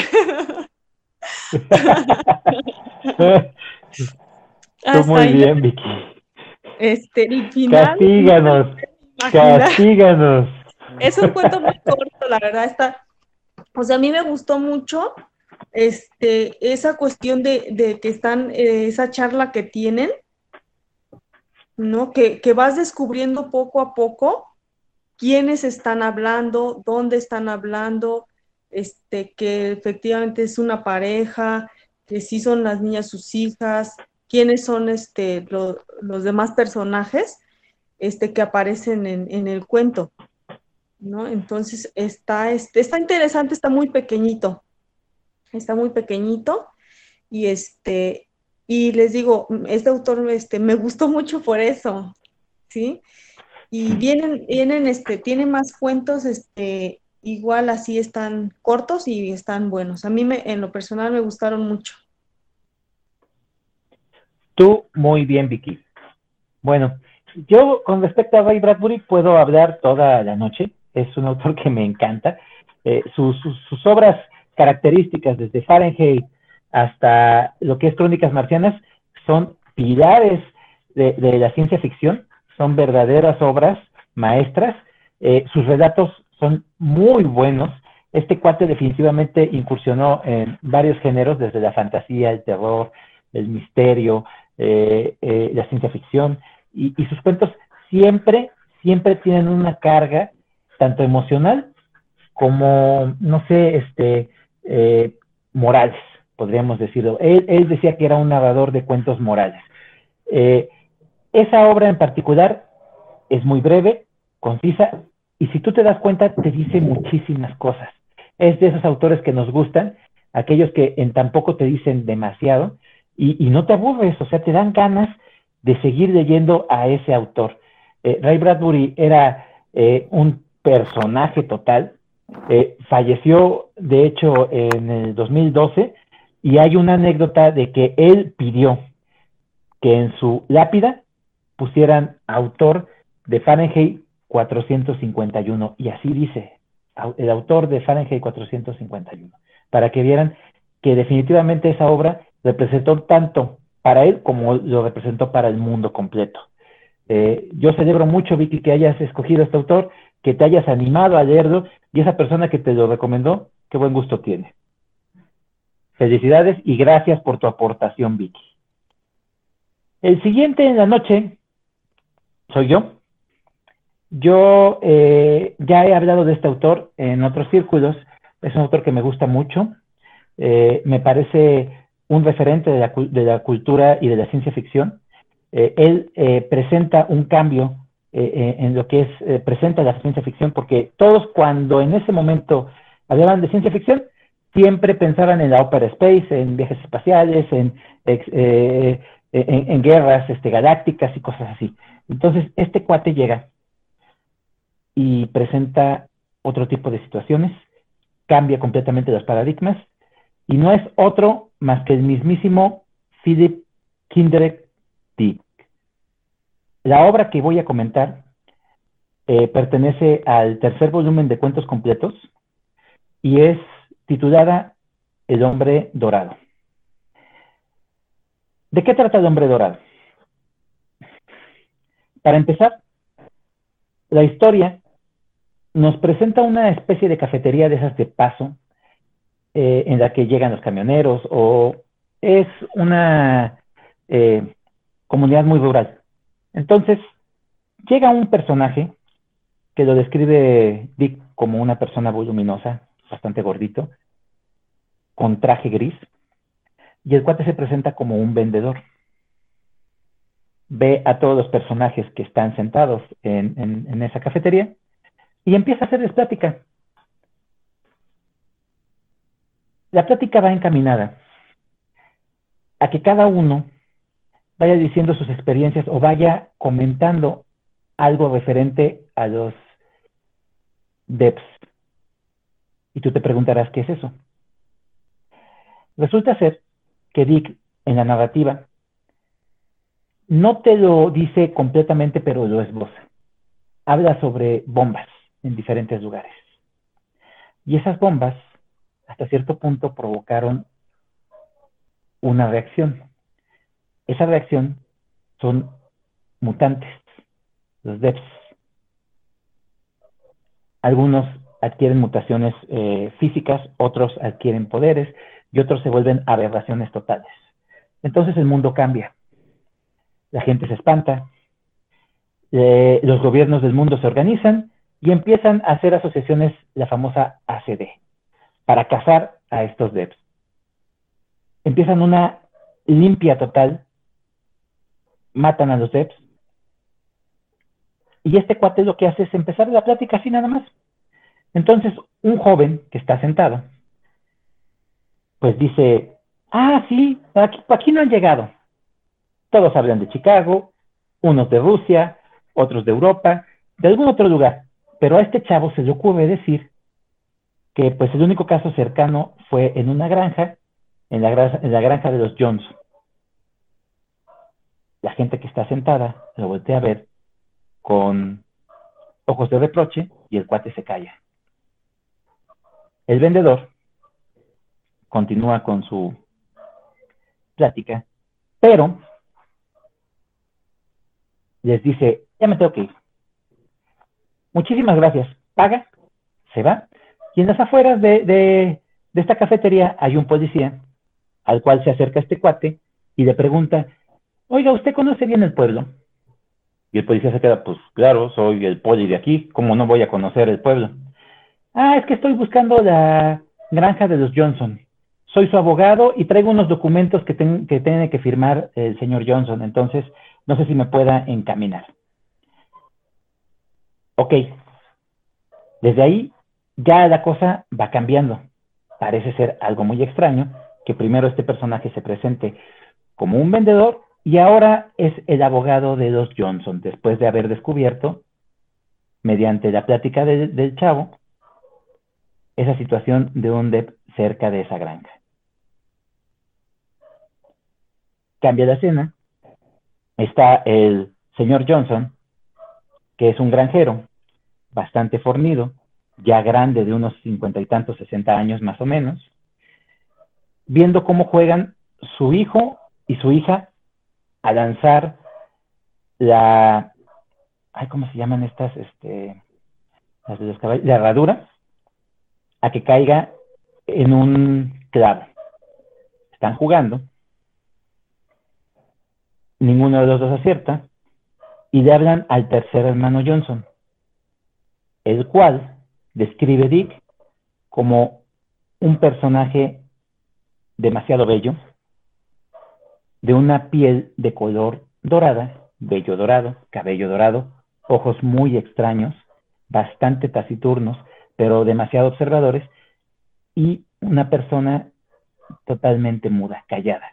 No habla en absolutamente nada y se la pasa en una contemplación. El padre les dice, ¿para qué le hablan si saben que no les va a contestar? Y en el momento en que el padre hace esa mención, pierden de vista a este hombre dorado. Los tres no lo ven. Aparece a un lado de ellos agarrando una herradura y la danza. La herradura hace un eh, movimiento perfecto, cae en ese clavo y da unas vueltas y cae. Entonces la, la hermana les dice que eso es trampa porque él siempre hace las cosas perfecto. No se vale, siempre gana. En eso, el personaje dorado se percata de algo y sale corriendo demasiado rápido en estampida fuera de la propiedad. El padre se queda chin, ya se va otra vez. Quién sabe cuándo regrese. Y pues los hermanos se quedan extrañados, pero saben que ese hermano suyo hace eso. Se desaparece por varias, varios días o en ocasiones hasta meses. El padre se percata que el polvo se levanta de la carretera y un vehículo viene en camino hacia ellos. Es este vendedor que nos habían presentado. El cuate se aupa del, vehículo, saluda a los Johnson y se presenta como Baines. Soy el señor Baines. Eh, no sé si usted conozca la zona, vengo buscando unas propiedades, las cuales adquirí y quiero saber si estoy en el camino correcto. ¿Me puede ayudar, por favor? ¿Puede revisar? Eh, las escrituras y el cuate se queda así como que, mm", pero con cierta zozobra, el, señor, el señor Johnson. Revisa las escrituras que le presenta, se molesta bastante, le alza la voz y le dice, lárguese de mi propiedad. Estas propiedades están a más de 31 kilómetros de aquí. ¿Qué está haciendo aquí? Lárguese. El señor Baines le dice, oiga, disculpe, vengo manejando desde más de cinco horas en la carretera, cree que puede utilizar eh, eh, su servicio. No se lo puede negar a una persona, por favor. Y aparte, si me puede proporcionar un vasito de agua, le voy a pagar si es necesario. El cuate se queda meditando, le dice a su hijo, llévalo al retrete y que, que tome un vaso de agua. Y en ese momento se me va. El cuate entra al retrete, sale feliz, con cara de, ah, y le pide al joven el vaso de agua que su padre ya le autorizó. El chavo va hacia la casa, le habla a su madre y dice, Ma, que le des un vaso de agua a esta persona, ya lo autorizó mi pa. La señora, callada, le sirve un vaso de agua, el cuate se la toma, el chavo se despreocupa, se mete a la casa, la señora lo sigue. Y en ese momento el cuate actúa de una forma muy profesional empieza a buscar algo por toda la casa, la revisa de uno a otro lugar, pasa de una habitación a otra, demasiado veloz para su corpulencia, y en el momento en que está a punto de salir, el señor Johnson le está apuntando con una especie de tubo. Y le dice, sabía que traía algo entre manos. ¿Quién es usted? El señor Baines reacciona por instinto se lanza hacia atrás. El señor Johnson con el tubo le dispara un rayo láser y el señor Baines hace una acción de taparse con su traje. El traje trae un escudo protector, el cual se activa al momento del impacto del láser. Hay una proyección, los dientes de Baines empiezan a temblar, se vuelve toda una imagen oscura negra y absorbe completamente láser. Saca su tubo de luz el señor Baines y apunta él ahora al señor Johnson. Usted no trae un escudo. Tire el tubo, levante las manos y dígame en dónde está. El señor Johnson se pone muy nervioso, no llega a articular bien las palabras, no sabe qué decir y le contesta, es que no sé dónde está, desapareció. Entonces Baines le dice, no se preocupe, ya tengo un cerco completo en su propiedad. Y es ahí cuando el señor Johnson se da cuenta que varios vehículos vienen en camino hacia la granja, que varios helicópteros, los cuales describe como formas eh, eh, de esferas, bajan del cielo, y es una redada completa de la asociación de la ACD. Vienen buscando a su hijo, que es un Dev, que es un mutante, y se lo van a llevar, como sea. Para esto, se da cuenta Baines que vienen caminando dos hombres eh, eh, resguardando a este hombre dorado. El hombre dorado se ha entregado. Cambia el escenario y llegamos al edificio principal de la ACD. Están experimentando con él, le hacen un encefalograma para saber cómo piensa, y en eso el doctor que está a cargo que es el, señor el doctor Winston, le dice a Baines, no sabemos cómo, cómo reacciona esta persona. Vamos a aplicar la eutanasia a los 48 horas. Si no sabemos absolutamente de nada, esa es la ley. Y Baines dice, pues sí, así es esto. Siguen platicando. Y en eso el doctor Winston le, le ordena a Baines dispararle directamente al hombre dorado. Me dice, queda, pero no han pasado 48 horas, ¿cómo me pides que lo mate? No vamos a obtener absolutamente nada de él. Silencio y dispare. Ok, le dispara y en ese momento se dan cuenta que de una forma tan rápida el hombre dorado ya se había parado y había evitado el láser. Se sorprende completamente Baines. Le dice, ¿qué? ¿Legalmente? Le dice, no sabemos. Ya mandé a construir una prueba para él y aparte estamos esperando los resultados del encefalograma para saber cómo piensa. ¿Ok? La prueba que le hacen a este hombre dorado es un cuarto lleno de tubos láser, de cañones diseñados para disparar de forma totalmente aleatoria, sin que sepan cómo va a ser el resultado, para que no pueda anticiparse este, este hombre dorado a ningún láser. No les importa si lo matan porque al final de cuentas esa es la misión, acabar con todos los mutantes. Entonces, accionan el botón, disparos por todas partes y quedan completamente estupefactos. ¿Por qué? Porque el hombre dorado había anticipado todos los disparos, a pesar de que eran totalmente aleatorios. ¿Cómo hizo eso? Entonces, se quedan completamente pasmados, cambia el escenario y ahora Baines está con una encargada de lingüística, del área de lingüística, la cual es una mujer que proviene de la clase más alta de la sociedad, le llaman clase A, y ella es la encargada del departamento de, lingüística. Y están hablando sobre este hombre dorado, que no sabe qué va a hacer o cómo van a reaccionar, porque es increíble que haya podido esquivar todos los disparos, no había ningún ángulo que no hayan descartado los, los láseres. ¿Cómo fue posible que lo haya, lo haya todo, absolutamente todo, previsto? Entonces, la encargada de lingüística pues, se queda completamente interesada y acude junto con Baines porque recibe una llamada de que venga, venga de nuevo al edificio.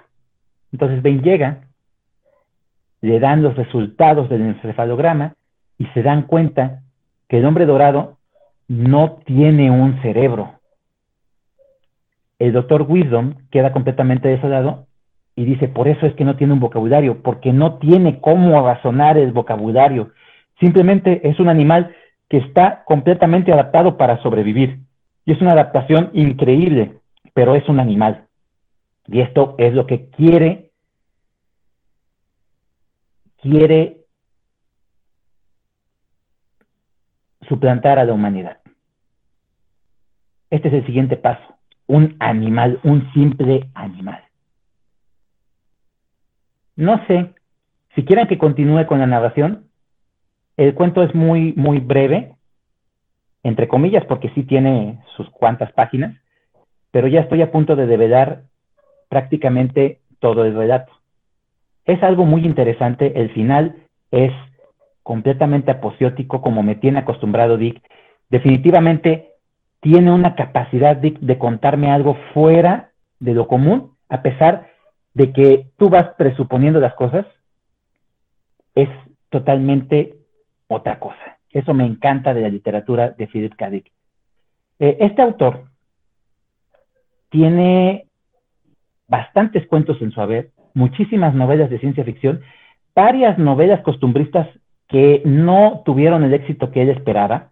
Él quería ser un escritor en forma porque en su momento no se le daba la notoriedad a los escritores de ciencia ficción, se les demeritaba constantemente. Y él quería ser un escritor famoso, pero no lo logró. Eh, mucha gente eh, es detractora de él porque lo consideraban un, eh, un drogadicto. Antes de escribir, en cierta etapa de su vida, él probaba todas las drogas duras, desde el LSD, cualquier droga que llegara a sus manos, y mediante ellas, cuando ya se empezaba a sentir los efectos, empezaba a escribir. Y escribía cosas en ocasiones totalmente estrambóticas, demasiado psicodélicas, y algo de eso sí se nota, se nota bastante en su escritura, pero si tú la lees, en verdad, yo pienso que es algo totalmente fuera de lo común. Ahora bien, no es un escritor fácil. Algunas de las cosas que él narra, a algunos de los lectores les va a parecer algo demasiado extraño, no lo van a entender porque no están acostumbrados a leer ciencia ficción, en ocasiones pasa. Pero las descripciones que hace a mí se me hacen increíbles. Esta descripción que hice yo, de la forma en cómo le dispara el señor Johnson a, a Pence, es espectacular para mí. Me encanta la forma en cómo me lo narró. Yo quedé maravillado con esa escena. Es, un, es una descripción tan buena de los elementos que te lo imaginas paso a paso. Y es algo fuera de lo común cuando se trata de literatura. Cuando se trata de otro formato, como lo puede ser una serie, lo ves tal cual, pero no tiene esa carga y ni esa impresión que logra la literatura. Y Philip K. lo consigue. Este relato a mí me gustó mucho, es de los mejores de este volumen, junto con otro que es eh, algo, ay, ¿cómo se llama? Es peculiaridades de los ojos. Ese de peculiaridades de los ojos se me hizo muy interesante, pero no llegó al desarrollo que, logró con el hombre dorado. Obviamente por la extensión. El relato de peculiaridades en los, ojos son de unas cuantas páginas. El hombre dorado todavía tiene unas 20, 30 páginas y Dick puede desarrollar muy bien el tema. A pesar de que son tan pocas este, páginas, sí es un, una historia completamente redonda. Y el final es completamente eh, interesante, es apoteósico, es, es algo fuera de lo común, algo que no me esperaba. Esto es lo que les presento yo. No sé si alguien quiera comentar con respecto a esta obra que les acabo de presentar. Fíjate que, que este, yo no tengo la oportunidad de haber leído a Kadik. Sin embargo, sí, ya, ya es, muy, pero fíjate que es más, eh, se me hacía complicado encontrarlo. Ahorita ya, ya, ya lo he visto en algunas librerías. Este, sus precios es, es, es, un, es, un, escritor que sí se vende. Tus libros son caros, más o menos, pero, pero ya creo que la segunda vez que lo traes y ya me animaste a leerlo. La verdad es que a mí me gusta mucho la ciencia ficción, digo, me gusta H.G. Wells. Este, y pues bueno, sí, son temas que, que de vez en cuando también me, me agradaría también conocer eso, eso, esos, esos estilos, ¿no? Diferentes. Pero gracias por compartir. Claro. Perfecto, Luis. Espero que te haya gustado y que te animes. Eh, este autor tiene obras muy representativas del género. La más representativa es la famosísima Blade Runner, eh, que en realidad se llama Sueñan los androides con ovejas eléctricas. Ese, ese libro es muy bueno y te da toda la, la, idea de lo que es la literatura de Philip. Dick, que está dividida en tres aspectos de su vida. Lo que fue la, la ciencia ficción dura, cuando empieza a darte críticas sobre la sociedad y cuando eh, te maneja la, cuestión religiosa. En, esa, en esas escalas está dividida su, su obra. Y tiene otras, otras obras muy buenas, la de Ubik, que también es muy conocida. Eh, eh, otra que traje ya en otra ocasión es la de eh, El hombre en el castillo, que es sobre una ucronía, qué pasa si los nazis hubieran ganado la Segunda Guerra Mundial. un relato que también comenté que me encantó, que me pareció maravilloso, que es el, hombre variable. Y, y, pues bueno, yo sí los conmino a que puedan darle una oportunidad a este escritor, por lo menos, por lo menos se van a llevar una impresión de él, ya sea negativa o positiva, pero va a ser bastante interesante. Perfecto. Bueno, el último de la noche, el que va a cerrar el programa es David, con esta obra de Gambito de Dama y qué ansias tengo de escucharlo. Adelante, David. Los micrófonos son tuyos. El último del programa y el último del año. La gran responsabilidad que me, que me diste, ni modo. Pero afortunadamente este es este y otro libro de este año son los que me, me, volaron, me volaron la cabeza. Sí he tenido muchos libros que he dicho de cinco estrellas de este año, pero Ay, no, pero, pero de verdad que, ay, no, me, me encantó, me fascinó. Ah, claro, no he visto la serie, que es muy famosa porque no les quería comentar la serie, no me quería contaminar. Entonces, es el último libro de mi año y vaya que está, está impresionante. Y no le voy a mostrar mucho la, la portada porque no sabía. Bien, spoiler. No vean la portada. Bueno, me voy a ir porque tengo muchas cosas de que hablar ya conocía la serie, o sea, ubicaba la serie, ubicaba la actriz, ubicaba el libro. Este, y me gusta mucho el ajedrez, ¿no? A mí. Yo lo jugaba mucho. Pero dije, ay, pues, pero no, pues, ¿para qué lo leo? No sé. Como pues X, pues ahí está. Así. Pero hubo un momento hace poco de que sí había ofertas en el Kindle, ¿no?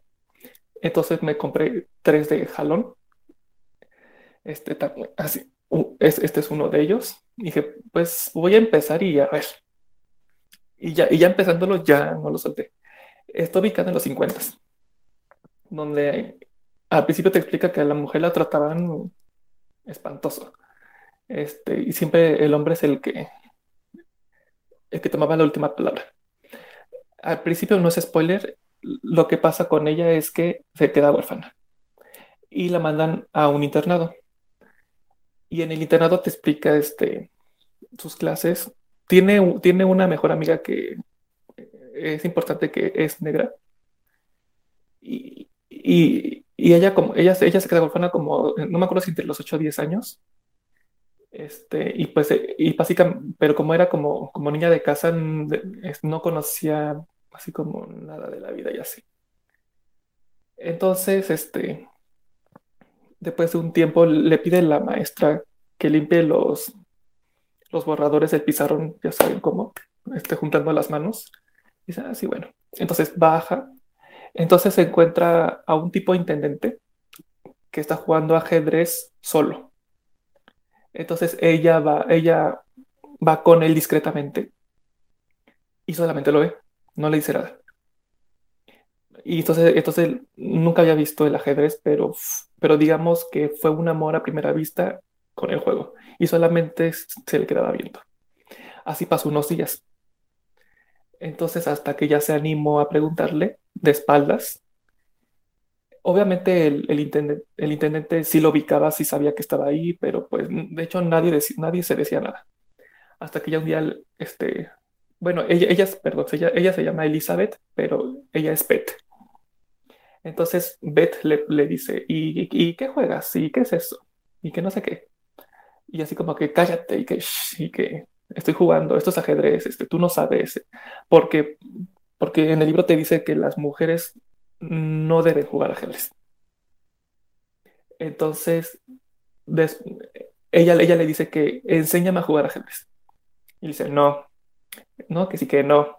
Hasta que ya un día le, le explica así como que lo básico.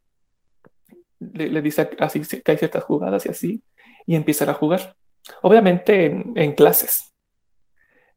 y, si al principio pues ella, pierde, pierde, pierde, pierde. Hasta que empieza a ganar. Así, como que ganar, así como que uno y uno.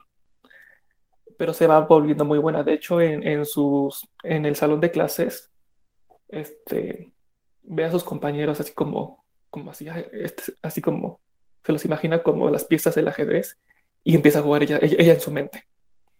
Al mismo tiempo, desde, desde que ella ingresa al internado, a todos los obliga a tomar una pastilla verde para calmar su ansiedad y así, ¿no? Pero ella se, las, ella se guarda las pastillas y se las toma cuando ella cree que es necesario. No, no así, no, no, en su, no en el horario de los demás. Y, ya te dice que a veces esconde las pastillas este, en la funda de la almohada, en el, en el cepillo de dientes, tiene muchos lugares. Y, de hecho nunca la descubre. Entonces, va empezando, le va empezando a ganar al intendente y luego él, él invita a unos, no sé, unos, a unos hombres de, de, una universidad a que juegue con ella. Le gana. Este, tengo que decir, y lo voy a volver a decir, cada vez que ella juega con alguien es muy... Cada juego es muy diferente, pero su expresión corporal, su mirada, sus movimientos son muy elegantes desde niña. Entonces, entonces todo el libro es muy elegante, muy fino, muy así, muy, refinado. Y es algo que yo nunca había leído, entonces no sé, entonces para describirles a ustedes y a los que lo están oyendo se me hace muy complicado, pero, es, pero, pero sí, todo su, todo su movimiento es muy elegante, muy fino. Bueno, y esto lo voy a volver a comentar, ni modo. Entonces llega el invitado, le gana, y como se queda muy sorprendido, este, la invita a su escuela para jugar, ¿no? Le piden permiso a la escuela y le dicen que sí. Entonces, obviamente está muy nerviosa de que ya pasó cierto tiempo desde que se mueren sus papás, este, empieza a tomar sus pastillas, se calma. Y lo que no sabía es que iba a jugar con, no sé, con cinco, con cinco personas a la vez. Yo que sé ajedrez, leyendo el libro, dije, no sé nada. Soy un, soy un ignorante, yo no sabía nada de esto. Ahorita lo, ahorita lo voy a retomar. Este, le, le gana a, cada, a cada persona. Y lo que sí tengo que decir es que en cada partida te dice literal cómo es el juego y que el caballo lo, lo movía el, alfil y, los no sé los cuadros así es entonces no hay manera de que tú le sigas no la lectura pero tampoco es como para para cambiar rápido de página porque entre el entrelineado dice que, que es cosas que este cosas que no sabía, de, por, ejemplo, del reloj de arena o el timbre, o que, bueno, cuando es su turno hay cierto tiempo y tú, y tú puedes hacer lo que tú quieras. Entonces, lo que ella hace para, para, mm, para quitar su estrés y ansiedad y así, se va al baño en su tiempo, que ya, su, que ya le toca. Y se va al baño, se moja la cara, este, se revisa en el espejo, este, piensa, este, estoy muy nerviosa, o, este chavo es muy menso, o, me va a ganar, o, yo le voy a, o así e, empieza y entonces pues ya se sienta muy refinada, tú todo la ven así. Entonces, cuando, cuando está en, el, en la escuela y, o en el internado y, se van a dormir, eh, tiene su, como sus primeras experiencias sexuales con su amiga, este no sabe qué onda, le empieza a tocar la amiga a ella y así, ¿no? digo que la amiga es importante que es negra porque dice, a mí nunca me van a adoptar. A ti sí. O sea, de que estás muy bonita, pero te ves demacrada, te ves ojerosa, te ves pálida, con el cabello feo, pero en algún momento te van a adoptar porque no eres como yo. Y yo, y hecho, la, este, la adoptan, la adoptan unas personas que no salen nunca en el libro. No es spoiler, es el principio. Este, pero en ese entonces, en los 50, es importante que los que el papá y mamá estén presentes cuando adoptan a alguien. Cuando adoptan a Beth, el papá desaparece, que según se va a trabajar, sí les, envía, sí les envía dinero, pero se va. Y cuando, y cuando van a ver a Beth que cómo está y así, ya saben, este, le dice la, la esposa, no, se fue a trabajar y no ha llegado, que todo bien y no sé qué. Este, yo pensé, por ejemplo, que la madrastra iba a ser una hija de la chingada, pero no es, es una buena persona, pero la amiga, antes de que la adoptara, le dije, tú lo único que, lo único que tienes que decir es, sí señora, este, por favor, gracias, lo, lo que usted diga. Y ya con eso, ya. Y, y sí, ¿no? Este, la, la madre se le dice, hazme de comer, hazme de cenar, tráeme esto y ve por esto y compra esto, ¿no? Este, hasta, hasta, hasta luego es preocupante cuando ya es un hecho de que su, bueno, su ex esposo ya no va a regresar porque pues ya no. Este, ahí, se, ahí se preocupan por el dinero y también la, la señora empieza, empieza como que a dolerle la cadera, como que no te explica bien pero anda enferma de algo, este, sí lo dice, pero no voy a decir de qué. Entonces, en, una de las salidas de Beth a comprar, no, sé lo que sea, no es, no es, importante, ve que hay torneos nacionales de ajedrez. Pero de hecho quiere saber más, porque, eh, pero como no tiene dinero, es como, o sea, quiero saber más, pero no, pero ¿cómo compro el periódico? Este, ¿no? Entonces, entonces ella manda una carta a, a donde era su escuela para que le den dinero para inscribirse y, para pagar el periódico, porque más, más, más que por el dinero, pues ella, ella, ella quiere apasionarse por esto, ¿no? Y también ve ahí en la vitrina así juegos hermosos de madera y terciopelo, ya saben, muchos materiales así padrísimos de ajedrez. Y ay, no tengo nada. Pero pues, pero cuando tiene poquito dinero empieza con, e, empieza así de, de menos a más, ¿no? Para, este,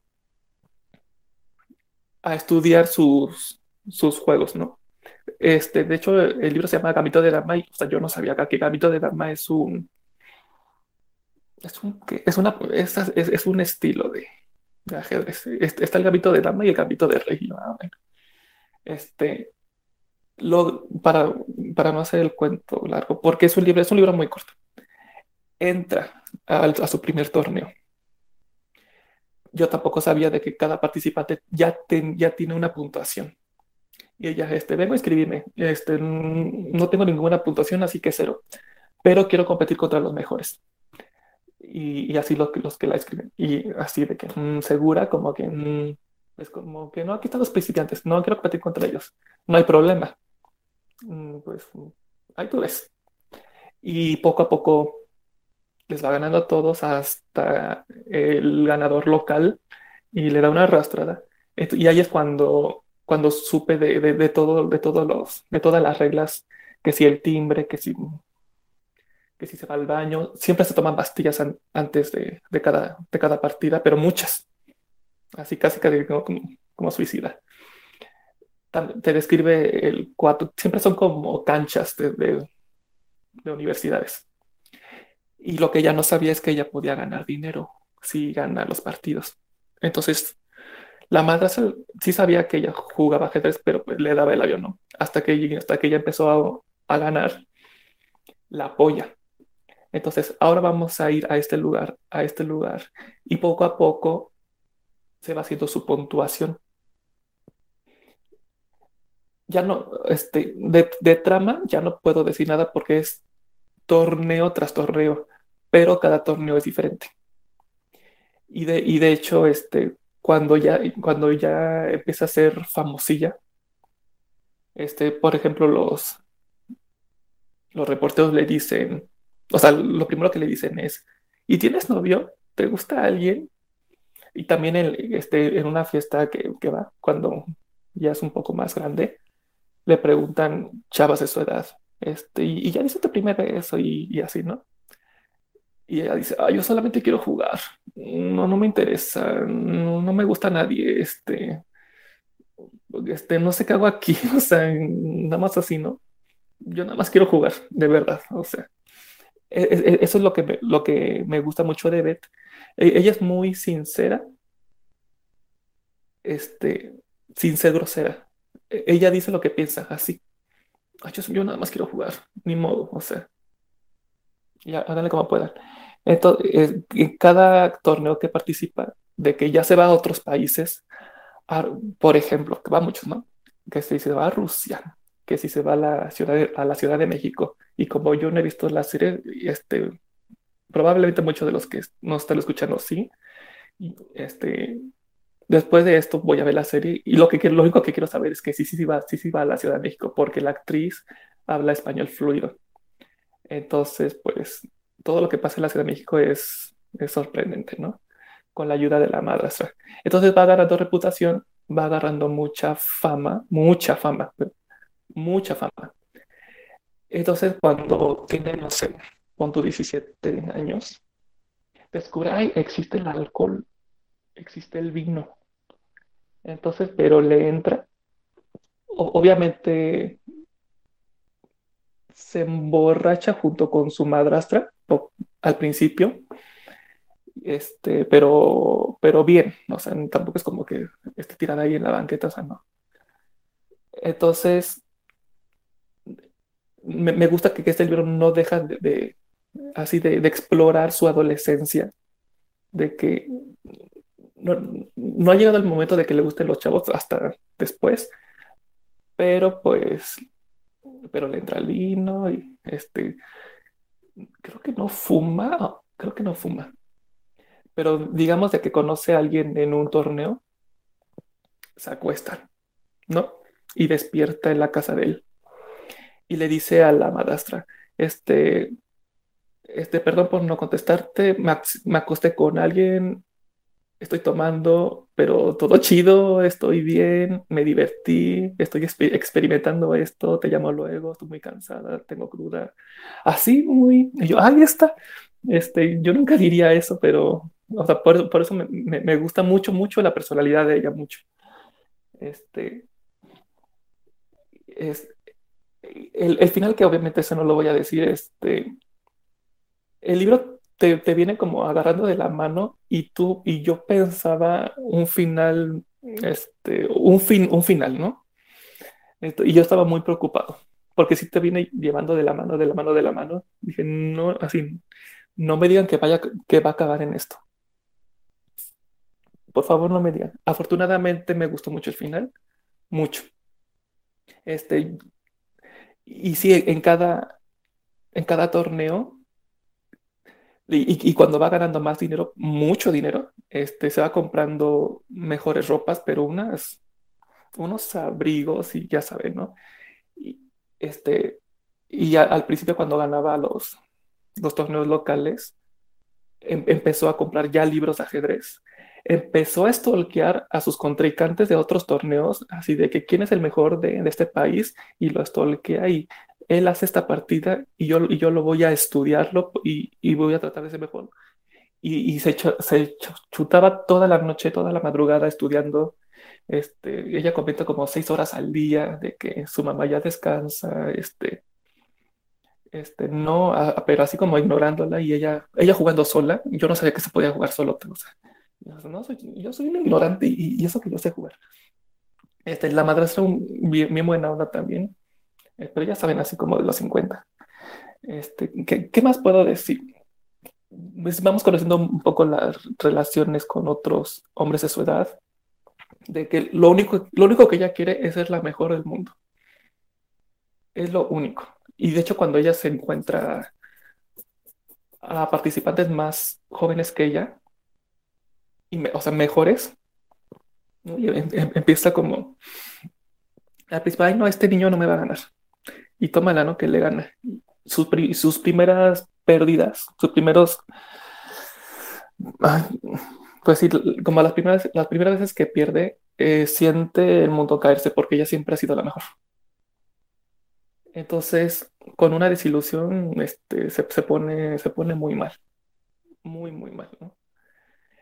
y, y, y, este, cuando estás leyendo, pues estás así, este, tratando como de agarrarle la onda con sus partidas, este, sí te preocupas por ella, por, porque si hay momentos de que, de que está muy, muy tensa y de que, ay, no, ahora voy a hacer esto, esto, esto, pero ya vi que el otro, o sea, no es, si lo van a leer, les, o sea, leanlo entre líneas, porque es como, cada vez, cada vez que está como que jugando, o piensa algo, o, se va a refrescar, o, se va al baño a tomar pastillas, o, y ahí empieza. Como cada torneo es completamente diferente y, y o pierda, es mucha tensión.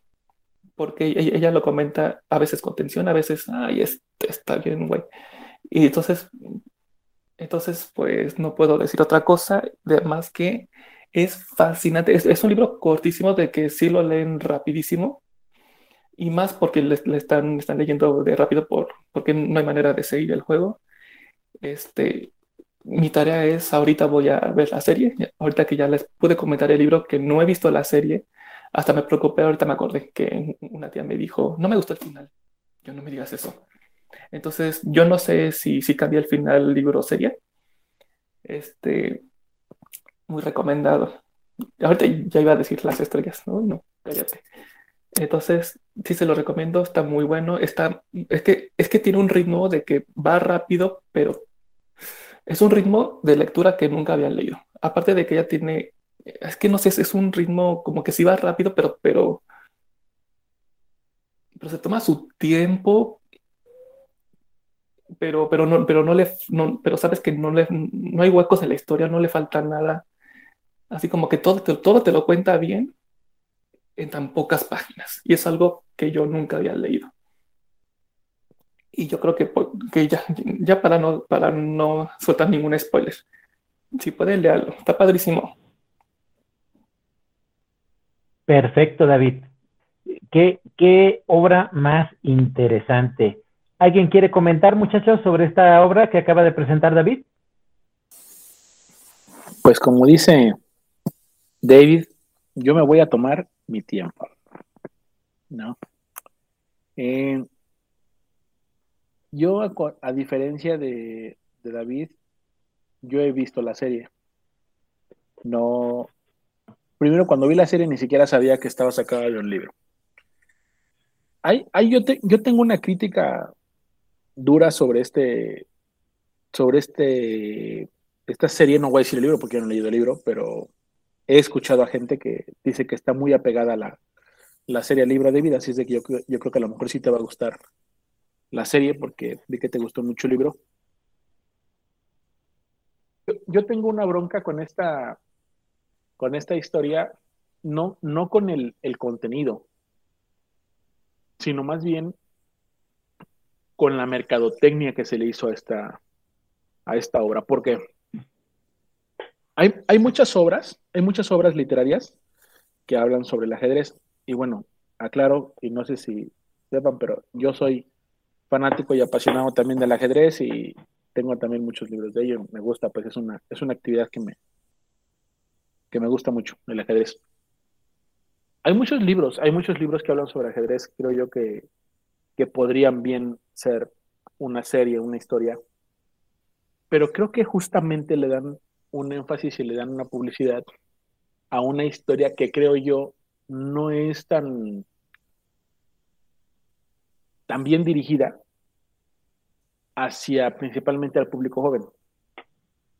La historia, como la comentó David, es buena. La niña en el orfanato que no tiene todas las de perder en la vida y de repente encuentra que por medio del ajedrez tiene le, puede cambiar el, su, vida en sí, ¿no?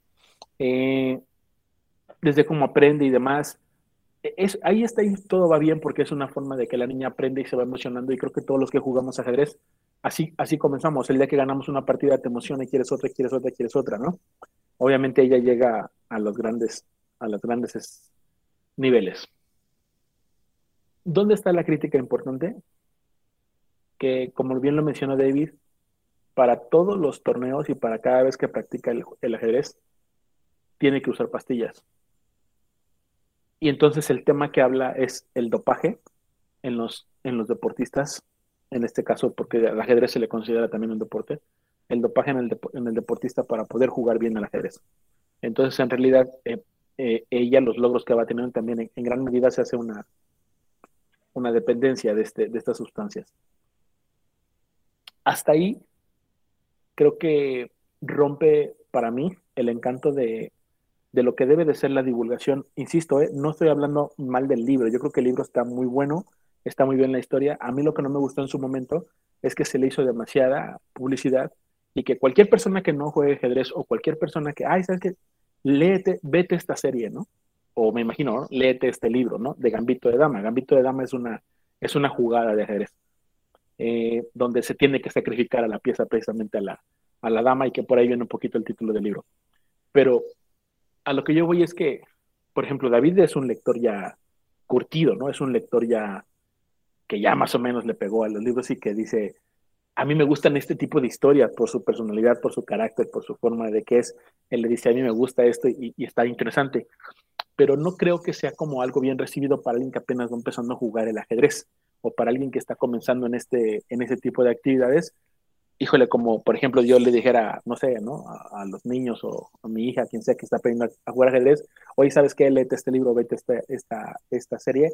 A mí me causó un poquito de escosor eso, de que había muchos profesores de ajedrez, que había mucha gente de ajedrez que decía, vete esta serie o léete este libro. No creo que sea, es como si dijeras, un niño empieza a jugar fútbol y te voy a presentar un libro que tengo ahí que se llama Las mañas del fútbol de la FIFA, ¿no? Oye, pues no, o sea, no, no, no quieres ver como que lo grotesco, lo feo, lo malo, luego, luego cuando tú estás aprendiendo algo. Esa, esa es la única, la única cuestión que tengo. Creo que de la, la historia es buena. Eh, a, a, mí se me hizo un poco fuerte para el personaje, pues lo que vive, lo que, lo que pasa. Y pues David ya lo, lo, lo, lo habrá vivido, ya también verá, verá la serie. No tengo queja de su actuación, es muy buena, es muy buena la, la mujer y únicamente ese era, ese era mi comentario, que sí es una serie que se hizo muy famosa, que yo no sabía que estaba basada en un libro, hoy David nos hizo el favor de traer el libro, eh, ya por ahí yo, ya sabía que existe el libro antes, antes del programa de hoy, pero digo, cuando yo vi la serie no sabía que había un libro, hasta que terminé de ver la serie dije, ah, mira, ahí existe un libro y ahí sacaron la, la historia, pero pues bueno, que, que también si quieren ver la, la, serie o leer el libro, pues que sepan que van a encontrar como cosas crudas, como cosas duras, ¿eh? Eh, pero pero gracias David por, por traer una, un, libro que a mí siempre, lo he dicho, me, me gustan mucho los, estos, este tipo de libros y he traído al círculo. Bueno, fíjate que ahora que recuerdo aquí casi no he presentado, pero por ahí traje el del 8, el del juego, eh, la tabla de Flandes, que son libros que hablan sobre el ajedrez, interesantes. A mí me gusta mucho, mucho, mucho este, este tema. Y gracias por la reseña. Por lo que oí, está muy bien pegada a la serie. Muy bien. ¿Alguien quiere comentar algo más, muchachos? Adelante, Juanito. Pues igual que David, que David ah, me gusta tres, pero en este caso estoy igual que, que Iván. Primero vi la serie, no sabía que existía el libro. Y después de ver todas las partidas y todos los libros, dices, no sé nada de ajedrez. Yo lo hago por entretenimiento. Pero dices, valdría la pena leer el libro para ver la otra perspectiva del mismo tema. Felicidades, me gustó. Perfecto. Gracias, Juanito.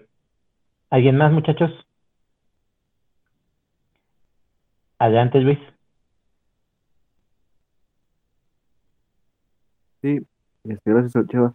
Comentar que también ese libro también lo tengo pendiente, lo apenas lo, lo descargué a mi Kindle y yo no soy de mucho de leer contemporáneos, pero sin embargo, pues ya ese, ese lo voy a leer, va a ser mi, mi lectura de contemporánea el próximo año. Gracias por compartir, David. Adelante, David. Me llamó mucho la atención el comentario de Iván, porque como es un libro fuerte por todo lo que pasa a ver, o sea, no, en mi cabeza nunca, nunca pensé este, a alguien muy chico, este, en este caso, así que quiera así, este, jugar, jugar ajedrez, que un maestro le diga, vete a ver la serie, este, así como jamás lo hubiera pensado y ya que Iván dice de que no hay muchos casos así, yo, ¿cómo crees? O sea, yo leyéndolo dije, o sea, está fuerte, pero está contemporáneo, pero está muy, pero está va muy rápido y, así como, pues todo bien, así como, y a mí así la mercadotecnia a mí me gusta, o sea, pero nunca, nunca pensé que iba, o sea, como que si un público es más infantil, le, así le pusiera el ojo así de que o, o, lee el libro o ve la serie, dije, pues, nunca pasó por mi cabeza. Y, y, y, ya que sé que sí hay casos así, que hay muchos maestros así, dije, oh, no sé, así como, ahora voy a estar pensando eso toda la noche. Ya eso es todo. Claro. Eh, yo creo que la polémica en, esta ocasión fue más por la cuestión de a quién llega eh, ese producto que otra cosa, porque yo creo que a Iván no le hubiera molestado si no hubieran hecho ese tipo de recomendaciones tantas personas, porque al final de cuentas, en una ocasión lo comentamos, eh, la adversidad llega a ser un tema muy recurrente en la literatura. Y, en esta ocasión, con este personaje tan eh, interesante, la cual tiene tantos problemas y llega a recurrir a las drogas para poder activar esa parte de ella, eh, puede ser malinterpretada por aquellos que no tengan bien definido su criterio. Eso me queda claro. Es como si tú, por ejemplo, quisieras darle a alguna persona eh, muy joven una historia como Lolita o una historia que ya también has comentado como lo es Cadáver Exquisito o algún libro que hable sobre perturbaciones o sobre eh, partes muy oscuras de, lo que es el ser humano, ¿no? No es fácil que algún, este, eh, que algún eh, joven o niño pueda llegar a ese tipo de obras. Eh, pasó mucho en su momento y por eso se hizo tan polémico el guardián entre el centeno. Porque jóvenes que todavía no tenían definido su criterio, lo empezaron a leer y por eso fue que se volvió un libro de cabecera para cierta eh, generación, porque estaban inconformes con todo lo que tenían. La inconformidad hacía que la gente cometiera ese tipo de errores por el poco criterio que tenían. Y eso a mí me queda claro. Obras que tienen una carga emocional o que tienen un mensaje eh, fuerte no debieran de ser leídas todavía por aquellos que no tienen ese bagaje cultural o que no tienen esa, eh, podríamos decir, eh, línea de vida, que ya han vivido lo suficiente como para entender o para razonar ese tipo de, circunstancias, más que nada. Yo lo veo desde esa perspectiva. Yo no creo que la obra sea eh, para nada mala. A mí, la verdad de las cosas es que eso se me resbala porque, pues, eh, soy un, viejo lobo de mar en esto que es la literatura. A mí me encanta, me, me, me, me fascina. Y, y, y, recuerdo con mucha añoranza mi juventud, las obras que he leído. Muchos de mis compañeros aquí presentes en el círculo, cuando empiezan a hablar sobre esas obras, no sé si se han notado que me quedo así con mi cara así contemplativa y es porque estoy recordando esa lectura. Eh, me acuerdo mucho que estaba yo así cuando Luis presentó Crimen y Castigo, pues me estaba acordando de esa obra y yo le decía a Luis, no, pues es que me estoy acordando de mi juventud porque yo la leí, ta, ta, ta, ta, y eso pasa conmigo. Entonces, cuando las obras son tan perturbadoras, lo primero que yo hago es interesarme por el tema, es maravillarme por la forma en cómo me la presenta el escritor y en definitiva ver la evolución del personaje, de cómo es que sufre todo este tipo de situaciones y en ocasiones sí llegan a tener un buen desenlace, en otras ocasiones no es así. Pero bueno, a mí me encanta este tipo de obras. Yo cuando quedo tan meloso de obras tan buenas, que no estoy considerando que sean malas, o sea, de buenas de las situaciones, de que todo está bien, de que o sea, llega un punto en el que estoy con ganas de cortarme las venas con azúcar, pero llegan ese tipo de obras y me ponen a nivel. A mí sí me gusta eso. Me gusta ver todas las facetas de, del ser humano. Eh, ¿Cómo ves, Iván? Sí, y, y fíjate que, bueno, to, todo lo que dices tiene razón y también así como, como interpretaste lo, mi comentario, porque a, a, lo que yo, a lo que yo hace ratito es, es que, por ejemplo, hay, hay muchas cosas que, que, la gente no conoce del ajedrez y que creo que, que pudiéramos darle como, como auge a, a grandes personajes de la historia este, importantes históricos que fueron ajedrecistas o como los mismos ajedrecistas. Mira, ahorita simplemente así volteé rápido, dije, me acuerdo, por ejemplo, que tengo este, ¿no? Bobby Fischer, el más grande, que habla sobre la historia de uno, eh, eh, probablemente es el mayor jugador de ajedrez y que su vida fue enigmática y demás, misteriosa su desaparición, qué sé yo, hay muchas, y no se le da una, una importancia a él, a Kasparov, a Karpov, a los recién campeones mundiales, a, muchos, muchos, muchos campeones que han existido, al cubano este, Capablanca, a los mismos campeones mexicanos, y que yo digo, hay tanta cosa por poder presumir del ajedrez, y estos cuates le dan publicidad a un libro que, que, digo, es bueno, no digo que no, es bueno, digo, pero que no debería ser, como dice David, no debería ser como una invitación a, todo mundo, que, ah, ¿no? ¿Quieres, ¿quieres saber del ajedrez? Échate este libro. No, espérate, no, no le des ese libro, mejor enséñale las técnicas, enséñale esto, o como estos, ¿no? Que están más blancos de, de pues, oye, cómo, cómo, cómo fueron los grandes campeones. Pero definitivamente creo que eh, la gente que gusta del ajedrez y que ha jugado mucho tiempo ajedrez o que está, nos ha gustado mucho la serie, pero como en un, en un formato individual, como para mí, ¿sí? No, para no para imitarlo con alguien más.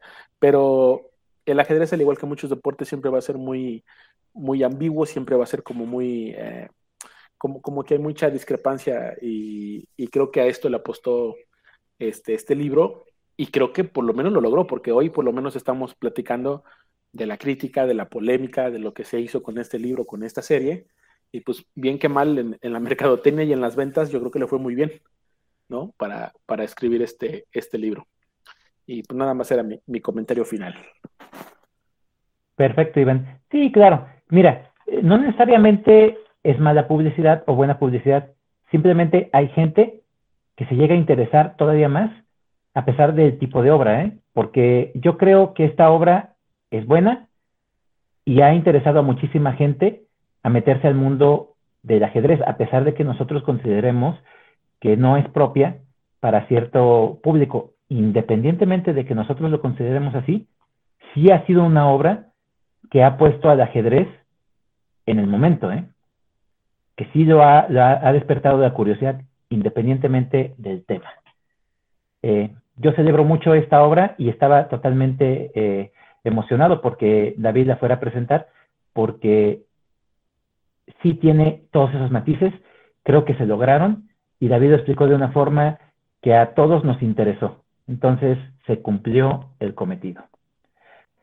Y es así como hemos llegado al final de este programa, al final de la temporada y al cierre de año de el Círculo de Lectura Argonautas. Quiero celebrarlo mucho con ustedes, agradecerles su participación a, quienes fueron constantes y a quienes no lo fueron. De todos modos, es un gran esfuerzo para todos el que estén aquí. Les agradezco mucho su participación. Eh, a pesar de que sea esporádica, no, no, no lo tengan en mal. Para nosotros es muy bueno que ustedes se puedan dar ese espacio, puedan compartir sus lecturas con nosotros. Y esa es la finalidad de este círculo no somos críticos de literatura, no tenemos esa formación, pero lo hacemos con mucha pasión, el compartirles estas historias. Algunos se han vuelto lectores asiduos después de escuchar a, la pasión que, desborda Luis por la literatura clásica, eh, como Iván tiene una adicción y una, y una forma tan amena de contar las historias que hasta puedes decir que el mismísimo Katzenbach es interesante y, pues no, no, no es el caso, pero bueno, cómo David demuestra esa pasión que tiene por la literatura contemporánea, por escritores como Stephen King, eh, Vicky, que ha sido una incorporación tan interesante, eh, le ha eh, fascinado en ocasiones y en otras ocasiones se ha llevado chascos con escritores que a pesar de que a nosotros nos hayan gustado, no necesariamente a Vicky le han gustado pero aún así ella se ha animado mucho. Juan, tu evolución ha sido increíble, eh, tú has sido el que más ha aportado en ocasiones con diferentes escritores y que nos ha maravillado la forma en cómo las has relatado. Eres un gran, gran cuentacuentos. Eh, David, David II, qué buenas aportaciones has hecho. En ocasiones has llegado a tener intervenciones tan filosóficas y tan completas que nos ha maravillado tus participaciones. Eh, no, no, se encuentra aquí nuestra compañera Mabel, que es una, un cúmulo de diferentes géneros y, y, que nos ha presentado libros que algunos ni siquiera hemos conocido y en otras ocasiones nos ha presentado libros clásicos e y de forma muy interesante. nuestro querido poeta, eh, que no nos acompaña en este momento, Jonathan, pero que lo tenemos muy, muy en estima y que esperamos que pronto lo podamos eh, recuperar y que nos haga una intervención. Nos, nos, nos encantaba su sección de la palabra, eh, la forma en cómo presentaba el programa y también los escritos que nos ha presentado. Es un gran escritor. Nuestro amigo Miguel, que también es un gran escritor, que, que nos ha presentado obras eh, muy diversas y con sus comentarios nos ha enriquecido bastante. Eh, Pavel, que también es un escritor, eh, nos hubiera gustado más que, participara porque nos hubiera dado otra perspectiva completamente diferente. Eh, Josefo, que fue de aquellos fundadores y que, llevó durante cierto tiempo eh, la dirección de este gran, gran círculo de, lectura y que esperamos que en alguna ocasión también se llegue a incorporar con nosotros. Eh, me encantaba los debates que llegábamos a tener. Era una persona con un criterio muy interesante y que enriquecía bastante el círculo.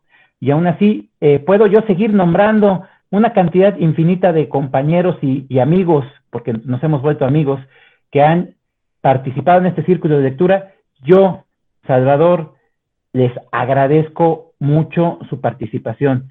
Y con esto cierro y quiero despedirme de ustedes de la forma en cómo nos fuimos presentando y espero que haya sido un año maravilloso como lo fue para mí. Les agradezco mucho. Sin ustedes no hubiera sido lo mismo.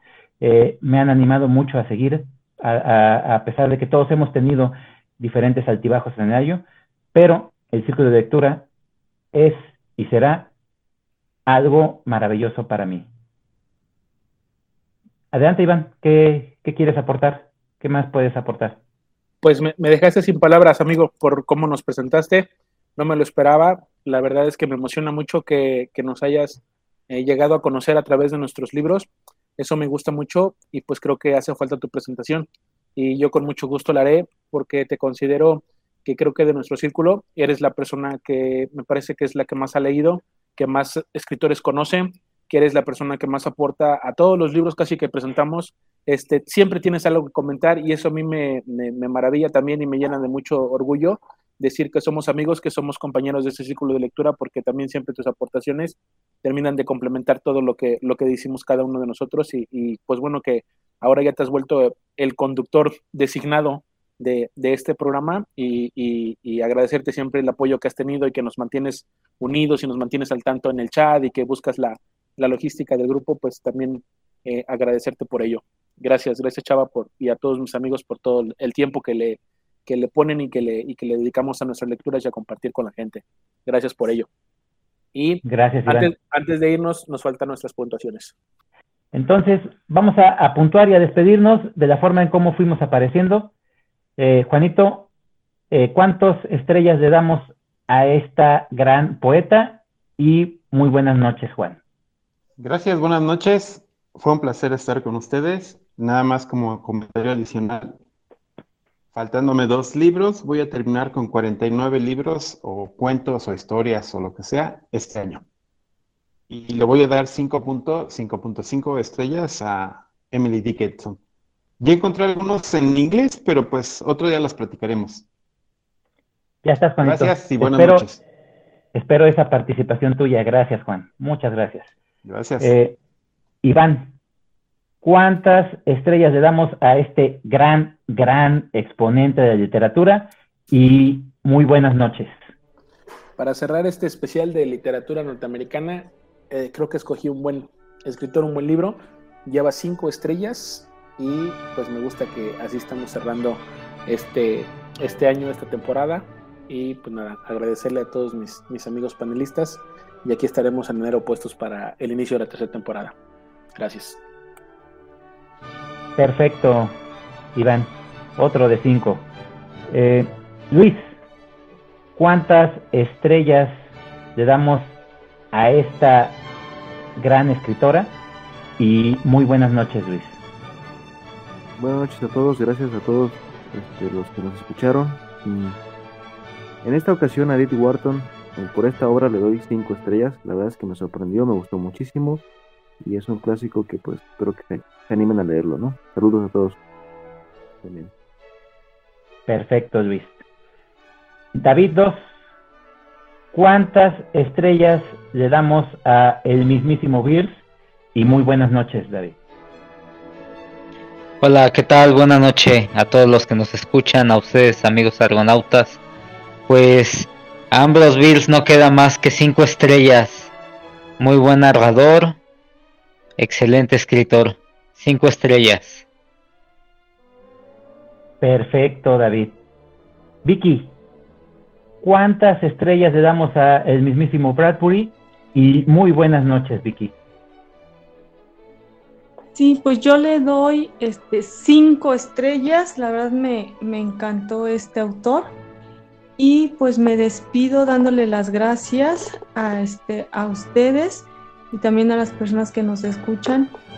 Y este, espero poder compartir eh, nuevos libros a partir de enero, ya incorporándome más. Es un gusto estar con ustedes. Gracias. Muchas gracias, Vicky. Eh, David, ¿cuántas estrellas le damos a esta gran obra?